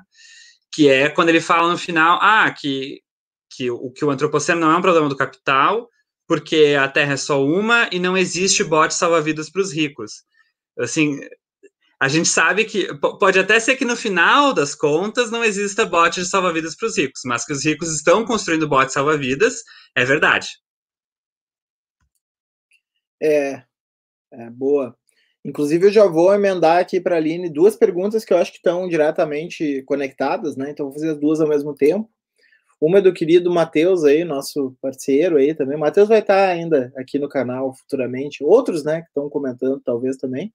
Acusar o termo antropoceno de analisar que todos os humanos têm o mesmo peso do desequilíbrio ecológico é um ponto que capitalocinistas usam contra o primeiro. Ideia nociva e perigosa, não? Calma, que eu vou emendar outra aqui. O Chakrabarti diz, Chakrabarti, aproveitando que o Fernando citou, né, diz que uh, discutir o antropoceno pela chave do capitalismo não é suficiente, já que os parâmetros da existência humana na Terra são mais antigos. Então, as duas questões acho que estão, estão juntas, né? São uh, desdobramentos do mesmo problema. Manda bala aí, ali. Manda bala já é uma metáfora que a gente tem que evitar nesse tempo bolsonarista. É, pois é. Isso, é, é, é. Eu ainda não superei, eu ainda não superei. Já vou, já vou começar a me policiar para não falar mais coisa. Manda flores, né? Sei lá, manda álcool gel, manda. Olha, eu acho que eu responderia essas duas perguntas pegando uma, uma, é, uma resposta do Fernando, justamente, né? O problema dessas, dessa briga do antropoceno e do capitaloceno é justamente pretender que uma das respostas só está certa, né? Então, os capitalocenistas acusando os antropocentristas, sei lá, antropocenistas de, de humanidade, é, é, não, é, enfim, no fim das contas é isso. Aquilo que a gente conversou até na outra live. Do ponto de vista geológico, não tem problema em você falar antropoceno, porque ele não está querendo, não se pretende um julgamento sobre quem foi que agiu. É, é, de outra ordem. A, a, a função, a função do antropoceno ali naquela, naquele contexto geológico é de outra ordem. Então fica essa. É, é, eu, eu concordo nesse aspecto aí com o, o Ian Argos, até, aquele ecossocialista, né? Que não se trata de um julgamento. Não, capital, os capitalocenistas, foi assim que o Matheus falou? É, eles não. Não se trata justamente de uma, de uma imposição de uma resposta única sobre esse problema. Entendeu? Então, acho que realmente o antropoceno tem uma história para contar, o capitaloceno tem uma história para contar, e nenhum dos dois vai, vai resumir o problema e vai resolver o problema. Ele vai, é como se o tipo de agentes e de existentes que vão sendo conectados em cada uma dessas histórias são distintos, se complementam, podem convergir, mas não necessariamente eles precisam um se anular, um anular o outro. E a questão do Chakrabarti, qual era a pergunta mesmo, aí, bota aí de novo para ver. Tiveram mais discutir sendo pela chave do capitalismo.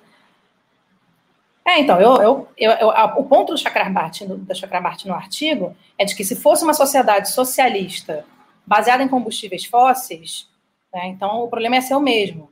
Então, nesse aspecto, se você considerar é, se a discussão é simplesmente a discussão antiga da, da oposição capitalismo-socialismo, realmente não é disso que se trata. É, mas agora também dizer que o capitalismo não é a questão, eu também não concordo, não.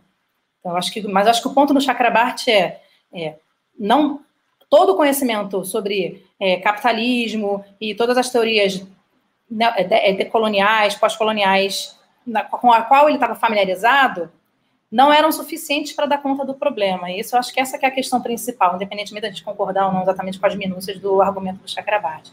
O que me, me, remete, inclusive, a um outro aspecto, um outro texto da Isabelle Stangers, que é o Accepting the Reality of Gaia, que eu acho que é um texto absurdamente essencial para a gente entender justamente que a gente está entrando num, num mundo novo, em que as, as, ferramentas das quais a gente dispunha para mais ou menos se orientar naquele mundo, elas não são mais suficientes. Não quer dizer que elas estejam todas obsoletas, mas quer dizer que a gente vai ter que aprender a compor com aquelas ferramentas né, de capitalismo, socialismo, todos as, as é, os diagnósticos e os conceitos que a gente usava para se orientar, que a gente vai ter que entender que eles não são mais suficientes e que a gente vai ter que é, permitir estabelecer outras possibilidades de, de se entender com o que está acontecendo aí. Então, é, eu responderia essa questão do Chakrabarti nessa linha, assim, não é para desqualificar nem a importância do capitalismo nesse processo, no sentido de, de sistemas econômicos ou de escravização, digamos, de seres é, dentro desses processos,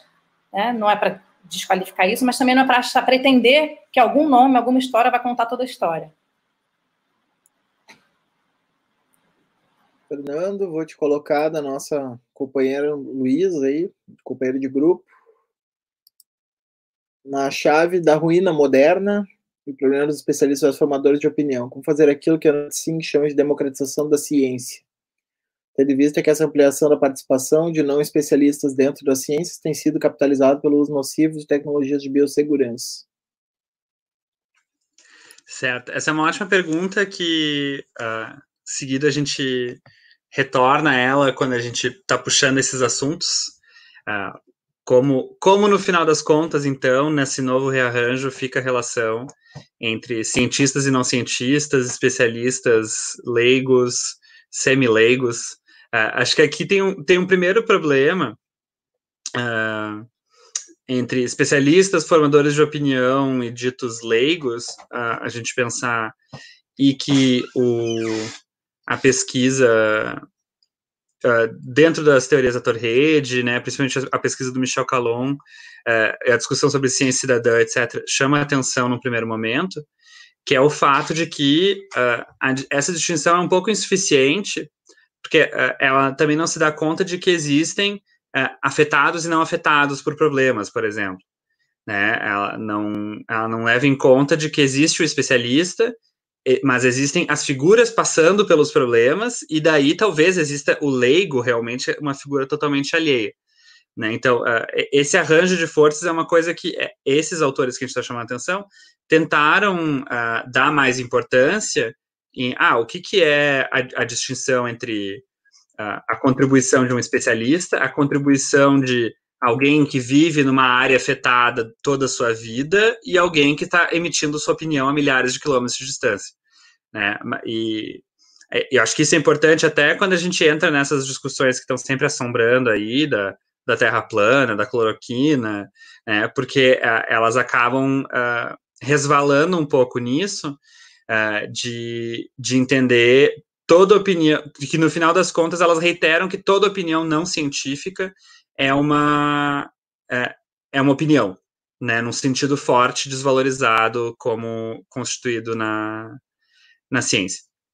Né, né, especificamente no problema que a, que a Luísa coloca, uh, eu acho que a questão é justamente, uh, até não cabe a nós inventar essa roda, né, porque existe uma série de instituições que já tentaram pensar uh, o que, que são essas constituições de conselhos cidadãos, participação democrática, uh, todas essas uh, esses funcionamentos que não uh, não passam exclusivamente por essa distinção entre especialista e não especialista. É, eu acho que esse é o principal que a gente tem que dar, dar conta aqui quando a gente pensa sobre, sobre esse problema. Sei se foi muito confuso, mas é uma coisa que eu queria chamar atenção.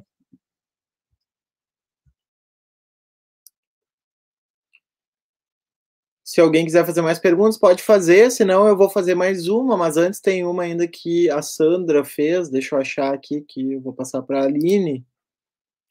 o Bruno Latour lançou o Cogitamos, né, no contexto dessa fala que modifica do cogito para o cogitamos, do cogito para o cogitamos.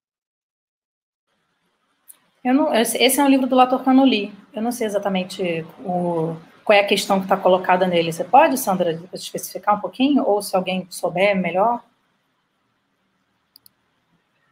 O, tá. o Cogitamos é o livro que ele reexpõe todo aquele curso que ele deu de Scientific Humanities, né? Uhum. Que ele passa para justamente para tentar passar dessa ideia de uma produção coletiva de, de saber, né? Que eu acho que entra justamente nessa, nessa conversa que, que surgiu a partir da, da pergunta da, da Luísa, que é o que, que são dispositivos coletivos de produção de saber, né?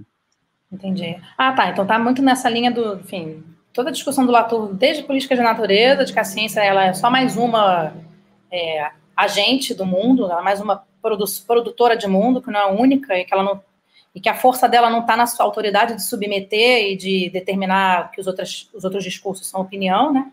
Então acho que faz sentido, é, é faz sentido inclusive dentro do projeto de, de democracia por vir, aquelas coisas que o Latour adora, né, de parlamento das coisas, né, em que o cientista não seja é, a autoridade que vai dizer o que, que, o que, que é fato, o que, que é valor, o que, que é real, o que, que não é, mas ele vai ser uma, um dos agentes da composição desse mundo, né? Mas acho que cada. E juntando até com a, com a pergunta da Luísa, né? Assim, complementando o que o Fernando falou, eu acho que toda a gente, o ponto é esse, não tem.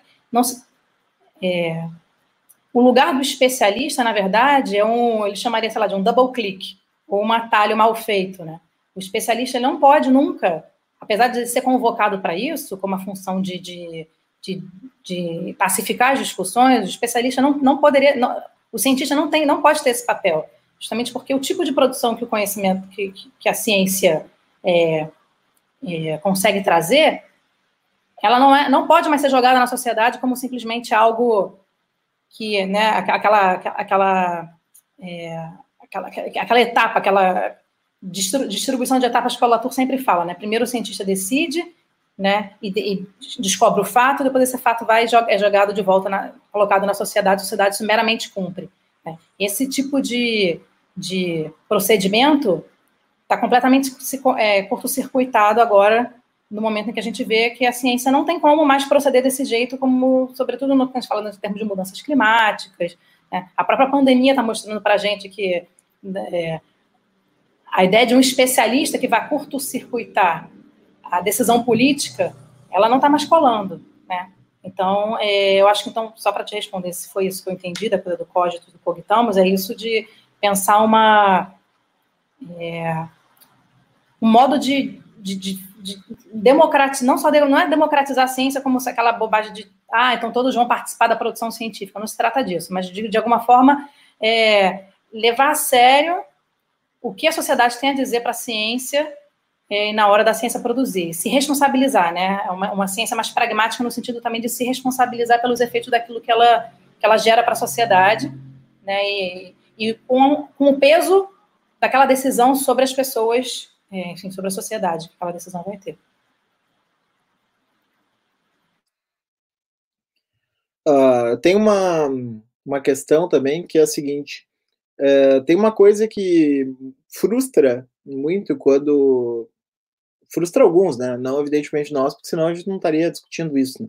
Mas uh, frustra assim as pessoas que não se empolgam por esse pensamento, que é uma certa uma certa leitura declinante, né? Uma certa leitura até eu, eu eu insisto nesse termo, não tem muita gente que bate nessa tecla, mas eu insisto nesse termo do decrescimento, né? Mas uh, tem assim essa coisa de vamos dizer com a Ana Tsing, assim, de que agora é viver nas ruínas, né? Não é, não é, não se trata de construir uma nova utopia regeneradora ou uma superação para além do corpo, né? Ou uma, uma, uma, viagem interplanetária que nos levaria então a um outro hábitat onde a gente conseguiria continuar desenvolvendo essas capacidades ou uma transposição do, do, das nossas capacidades intelectuais para uma outra forma de inteligência das máquinas que prosseguiria o trabalho da espécie. Né? Quer dizer, todo esse é, entusiasmo, né? mesmo entusiasmos mais light, assim, tipo, sei lá, Green New Deal, né? ou, né, assim, vamos, então, refazer um estado de bem-estar e tal. Não, não há, assim, tanto esse entusiasmo uh, nesse pensamento, né? O entusiasmo parece muito mais se dar uh, no sentido de uh, abrir um novo olhar sobre relações que permaneciam invisíveis sob o ângulo moderno, mas que já estão aí, né? Vamos ver como é que as florestas pensam, vamos ver como é que os animais uh, estabelecem relação de companheirismo conosco, vamos ver o que que o que acontece de quais são as redes que esses outros uh, seres formam entre si, né? Como é que, enfim, né? Vai se abrindo toda uma outra é, um pouco a brincadeira que eu fiz na chamada da live, né? Vamos falar sobre bruxas, monstros, né? Polvos, aranhas e outras coisas que estão fora do radar, assim, né? Então me parece que enquanto que uma, uma filosofia vai numa direção expansiva, né? De continuar tentando continuar esse projeto Superando as limitações infraestruturais que estão colocadas e tentando restaurar as boas ideias da modernidade, a outra vai numa direção completamente diferente, né? Vamos recuperar os mundos perdidos, né? Daí também a, a, a conexão com toda a questão de decolonialidade, né? De, enfim, né?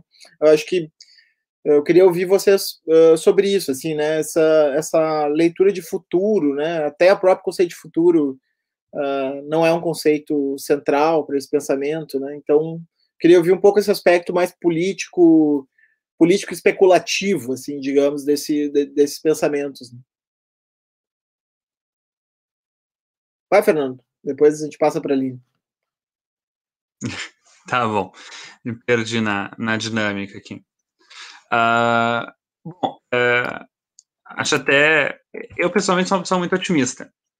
Então, uh, talvez isso afete como, como eu leio os autores, mas eu entendo eu entendo esse viver nas ruínas uh, num sentido bastante positivo também. Uh, então, uh, talvez isso afete as coisas que eu vou falar daqui, daqui para diante.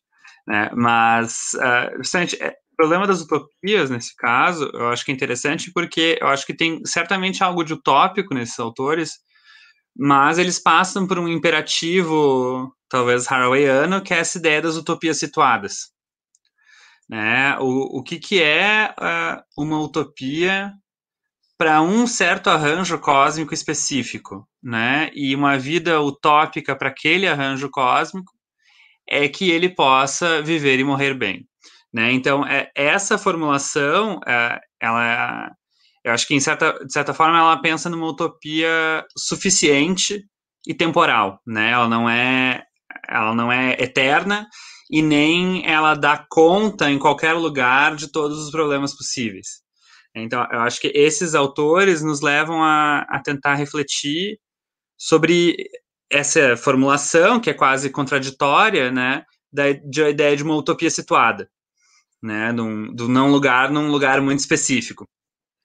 E, e eu acho que isso passa até uh, pela própria, retornando algumas coisas que a gente falou até agora, uh, essa, esse afastamento da forma da crítica como uma forma de, de viver no mundo, de produzir conhecimento e de produzir sociedade.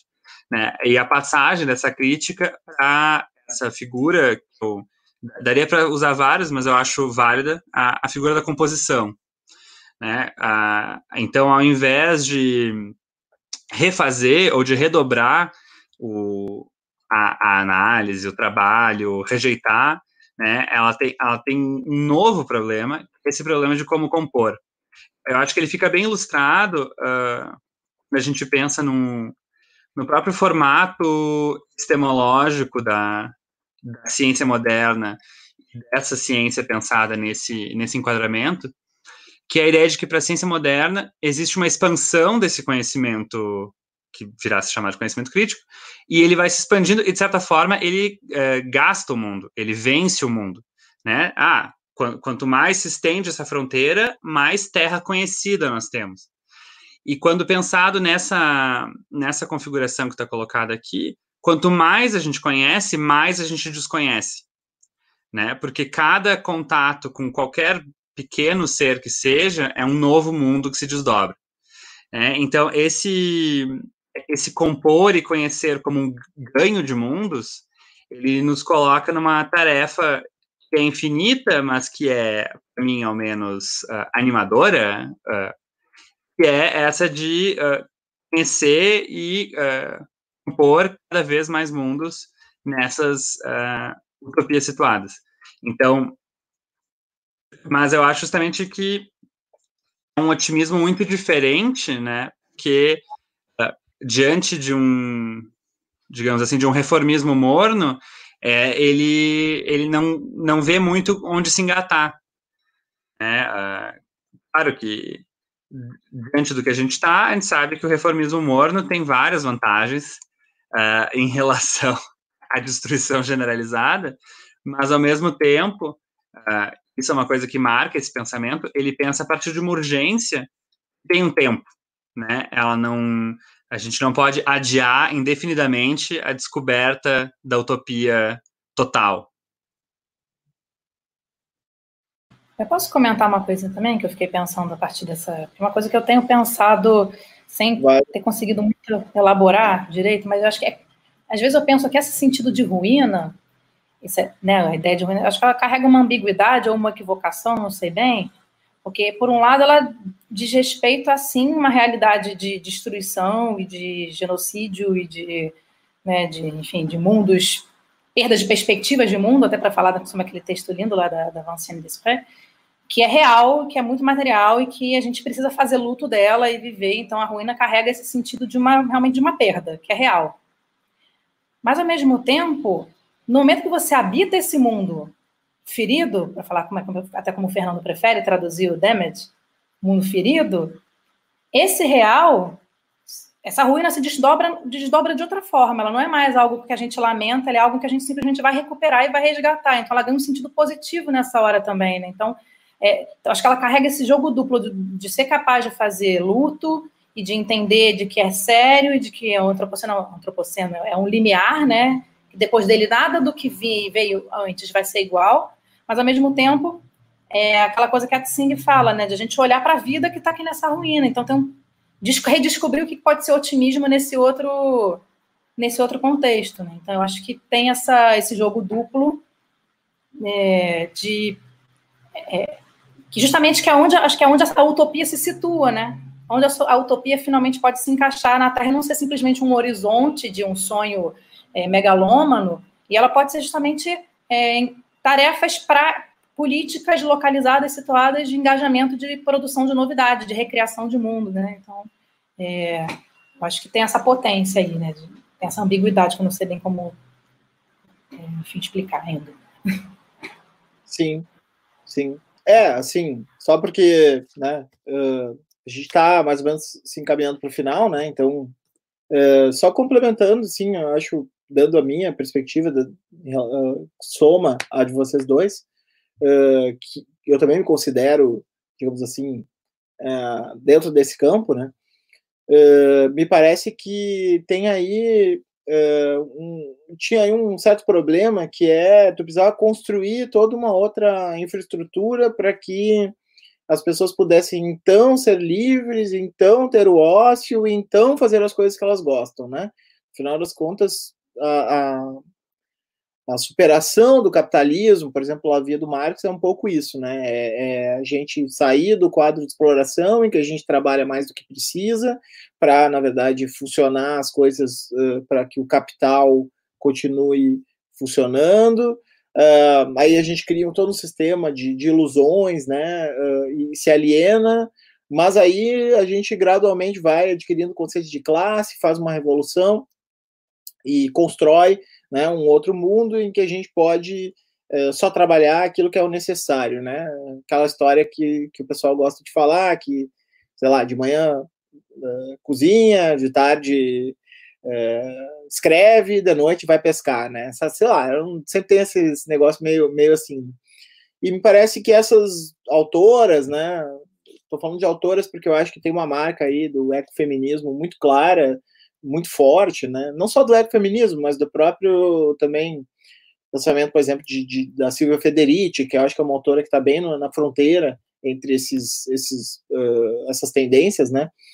De, mas, claro, da Harry, da Tsing, de Povinelli, de, de uh, enxergar Uh, onde essa, onde esses gestos, onde essa, essas atividades não alienadas, né, essas atividades uh, que, que, dão sentido, que formam o mundo, que compõem o mundo, já estão em ação, né, e, e, e, o quanto a gente pode mapear e, enfim, né, tentar conversar, ampliar, se aliançar, né, nessas, nessas, nessas coisas que já estão situadas no mundo, né, a gente não precisa inventar um novo mundo para colocá-las, né? É, é, construir, é construir vínculos, né? É, aí vai ter muitas palavras, né? Assim, poéticos, ou, ou como se queira, se queira definir, alianças, né?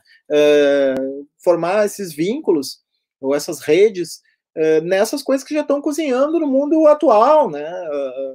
Por, sobretudo por aqueles, sobretudo, mas não só, né? Por aqueles povos que são né, como disse o Verde Castro, extramodernos, né, não, não é que são não modernos no sentido de que falta modernidade para eles, ou que são, né, mas são extramodernos, eles não, eles não têm o seu universo uh, de modo de existência uh, circunscrito àquilo que a modernidade coloca, né, então aí a gente enxerga uma série de potencialidades que, que ficam muitas vezes uh, recalcadas, né, até por um discurso revolucionário, né? E, e, eu acho que é um pouco perceber isso, inclusive nas agências não humanas, né? Então, assim, talvez a gente pense, ah, é, né, como um, um aceleracionista faz, né? Olha, essa potencialidade intelectual ela ainda está circunscrita ao cérebro, mas se a gente liberar ela do cérebro, ela vai chegar muito mais longe ainda, né? Então vamos jogar ela num, num algoritmo muito mais potente que o cérebro, deixar ela rodando ali no, no silício e, e, e, isso vai nos revelar coisas que a gente nem imagina. Bom, até pode ser, né? Porque isso não é, uh, de certa maneira, isso não é estranho ao pensamento. A, a, própria Dona Harry foi uma das primeiras a falar de ciborgues, né?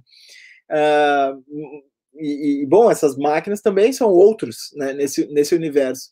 Agora, a questão é que uh, também uma árvore, né, também, né, tem todo esse pensamento vegetal aí surgindo, né? O, pensamento animal, das animalidades, né? Também revelam múltiplas capacidades que, que são muito interessantes, né? E que esse, essa narrativa humanista antropocêntrica da modernidade não uh, não conseguiu enxergar, porque ela porque aí tem um problema que é o problema do narcisismo, né? Que é o problema do, do, do moderno estar tá apaixonado pelas suas próprias capacidades uh, racionais de uma tal maneira que ele, de repente, ele enxerga assim tudo à, à luz disso. Né, e, e, hierarquiza todo, todo o resto das coisas a partir disso. E aí todo mundo que não é igual a mim tá faltando ser eu, né? E eu acho que é um pouco o contraposto a isso que e daí quando tu coloca o contraponto a isso muda tudo, me parece, né? Quando, quando tu coloca o contraponto a isso, já o, o futuro que a gente quer se transforma, né? Já né, é, a própria ideia de futuro, de projetar um futuro, de projetar o futuro para quê, né? Todas essas coisas se transformam, né? Então eu, eu, eu leio bem como vocês, assim, no sentido de que uh, não se trata de um pessimismo, né? Ou não se trata, como alguns dizem, né, de um pensamento apocalíptico ou de coisas assim, né? Uh, tá certo que o apocalipse está chegando, os gafanhotos aí estão tão, tão dizendo, né? Mas não é, mas não, não é isso, né? É, é, é um outro, uma outra forma de enxergar, né? Ou como alguns dizem, né? O, eu, eu, acabei não me esquecendo de falar disso, tá, gente? Mas enfim, vocês podem falar no comentário final se quiserem. É, do anarco, chama anarco-primitivismo, né? Nossa, quando a pessoa fala anarco-primitivismo, eu já sei que, cara, nós vamos ter que conversar muito para conseguir conversar, né? Porque já começou mal essa conversa, né? Anarco-primitivismo não tem nada a ver com anarco, não tem nada a ver com primitivismo isso. Né? É, bom, tem os caras lá que se autodesignam assim, né? Mas certamente não é o caso de nada, nada do que a gente está falando aqui.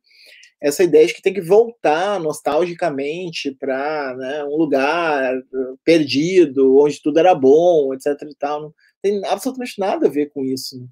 Então é, é eu acho que tem muito mais a ver com, com isso, né? Revelar as potências que a lógica moderna uh, encobriu, né? Da mesma maneira que, por exemplo, o afrofuturismo é né, um resgate uh, de uma ancestralidade que revela potências futurísticas diferentes, paralelas àquelas que a modernidade realizou, né?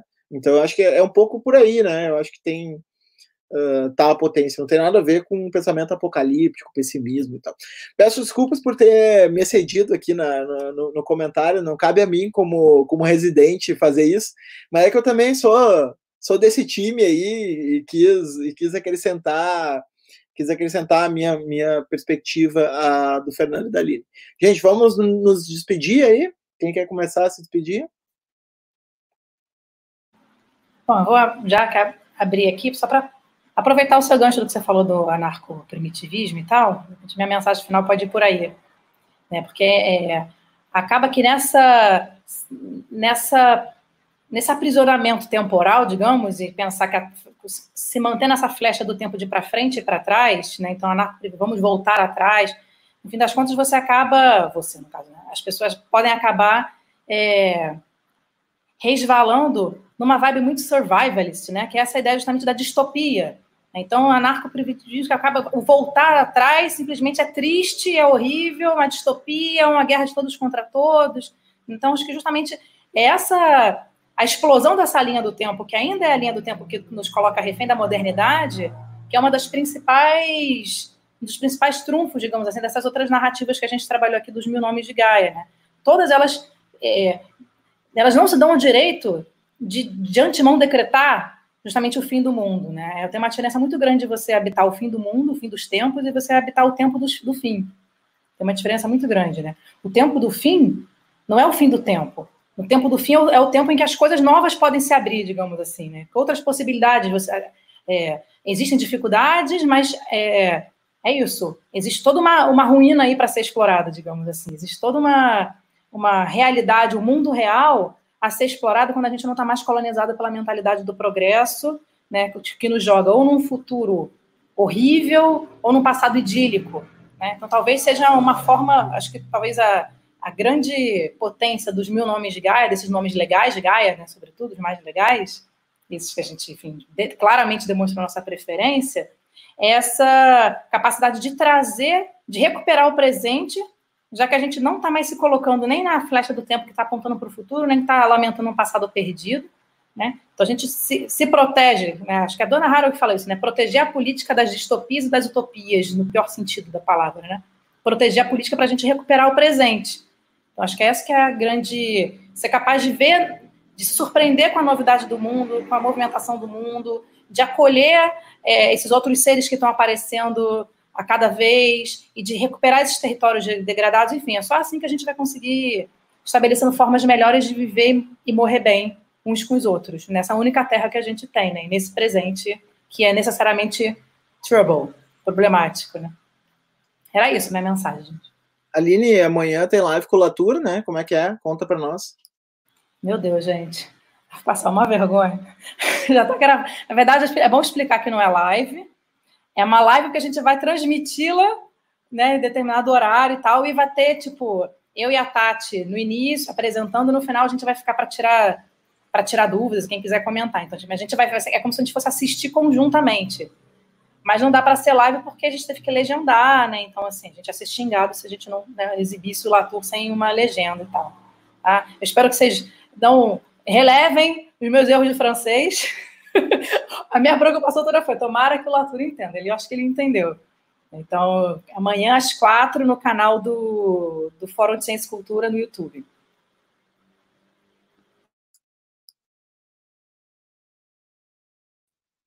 Então, é, é, também nessa chave mensagem de conclusão, é, eu acho que vou falar algumas coisas parecidas com o que a Aline falou, mas eu fiquei justamente voltando nessa figura da ruína, que estava pensando, uh, de pensar o problema uh, do legado e da herança, né?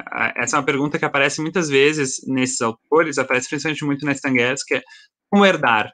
Como herdar dos modernos, como herdar dos cientistas, como herdar de Marx, né? E, e eu acho que isso é muito importante, a gente pensa nessa figura da ruína, é, quando a gente pensa em como herdar essa ruína que nos restou, sem criar uma história, como é em boa parte a história do antropoceno, de que até agora a gente não sabia o que estava acontecendo.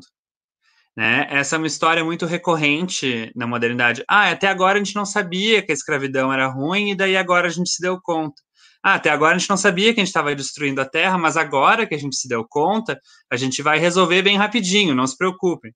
É, então, eu acho que esse problema de como herdar essa ruína que se coloca é muito importante, não só nessa figuração de eles fizeram, né, mas nessa, no problema de construir uma responsabilidade coletiva em relação a isso que a gente herda enquanto ruína. Né? Então, voltando a esse pragmatismo, né, de pensar como a gente constrói em cima do que a gente herdou sem virar nossas costas para essas ruínas, né? Entendendo que é, essa destruição é uma destruição coletivamente produzida em diferentes graus de responsabilidade, sem dúvida, mas ainda assim coletivamente produzida. Né? E, nessa, e, aproveitando o, o, gancho inesperado, mas a, a, apropriado talvez do anarcoprimitivismo, uh, eu acho que vale a pena comentar justamente quando a gente pensa nessa ideia de herança, de reativação dessas figuras, que é muito que é essa imagem uh, que praticamente assombra uh, os pensamentos modernos do primitivo, uh, ela é não só em si racista, mas ela é muito ignorante, né? Ela é de uma má antropologia, uma má arqueologia, isso, ah, se me permite, 30 segundos de anedota. Eu estava num evento. Uh, agora, quando eu estava no sanduíche, estava num evento em Bruxelas e uma, uma menina que estuda antropologia, uh, fal, justamente estuda antropologia brasileira, em parte, falou justamente sobre esse aprendizado possível Uh, com os povos indígenas diante do que a gente está vendo e tal. E a reação de muitas pessoas na plateia foi dizer: ah, mas as comunidades indígenas, então, está pensando em pequenas comunidades de subsistência, mas pequenas comunidades de subsistência agrária não vão resolver o nosso problema. Né? E isso é uma ignorância absoluta sobre o que foi a vida indígena nas Américas antes da chegada dos europeus. É, então, eu acho que é justamente aquilo que a gente estava falando sobre contar histórias melhores passa essencialmente sobre saber herdar uh, as várias ruínas que chegam até nós hoje e o que é possível reativar e construir a partir delas. É isso. Muito obrigado, Aline. Muito obrigado, Fernando. Obrigado pela galera toda aí que nos acompanhou, seguiu até o fim e fazendo perguntas legais. Muitas a gente conhece, né? É uma galera uh, gaiata, né? Eu falo do pessoal de Gaia são os, os terranos, né? Mas eu gosto de chamar também dos gaiatos, né? Então, uh, valeu aí né? Uh, eu vou aproveitar e já fazer o anúncio da nossa próxima live, que vai ser na semana que vem, na terça-feira, vai ser uma live muito, muito foda, e vocês vão ver agora. A live será com a Raquel Ronick e o Roberto Andrés, né? E a gente vai falar de pandemia e futuro das cidades. Para quem não sabe, a Raquel Ronick é né, uma das principais urbanistas aí do, do Brasil, né? Pensadora fodíssima. E o Roberto Andrés é um grande amigo, editor da Pisiagrama, né, também urbanista e também escreve muita coisa boa.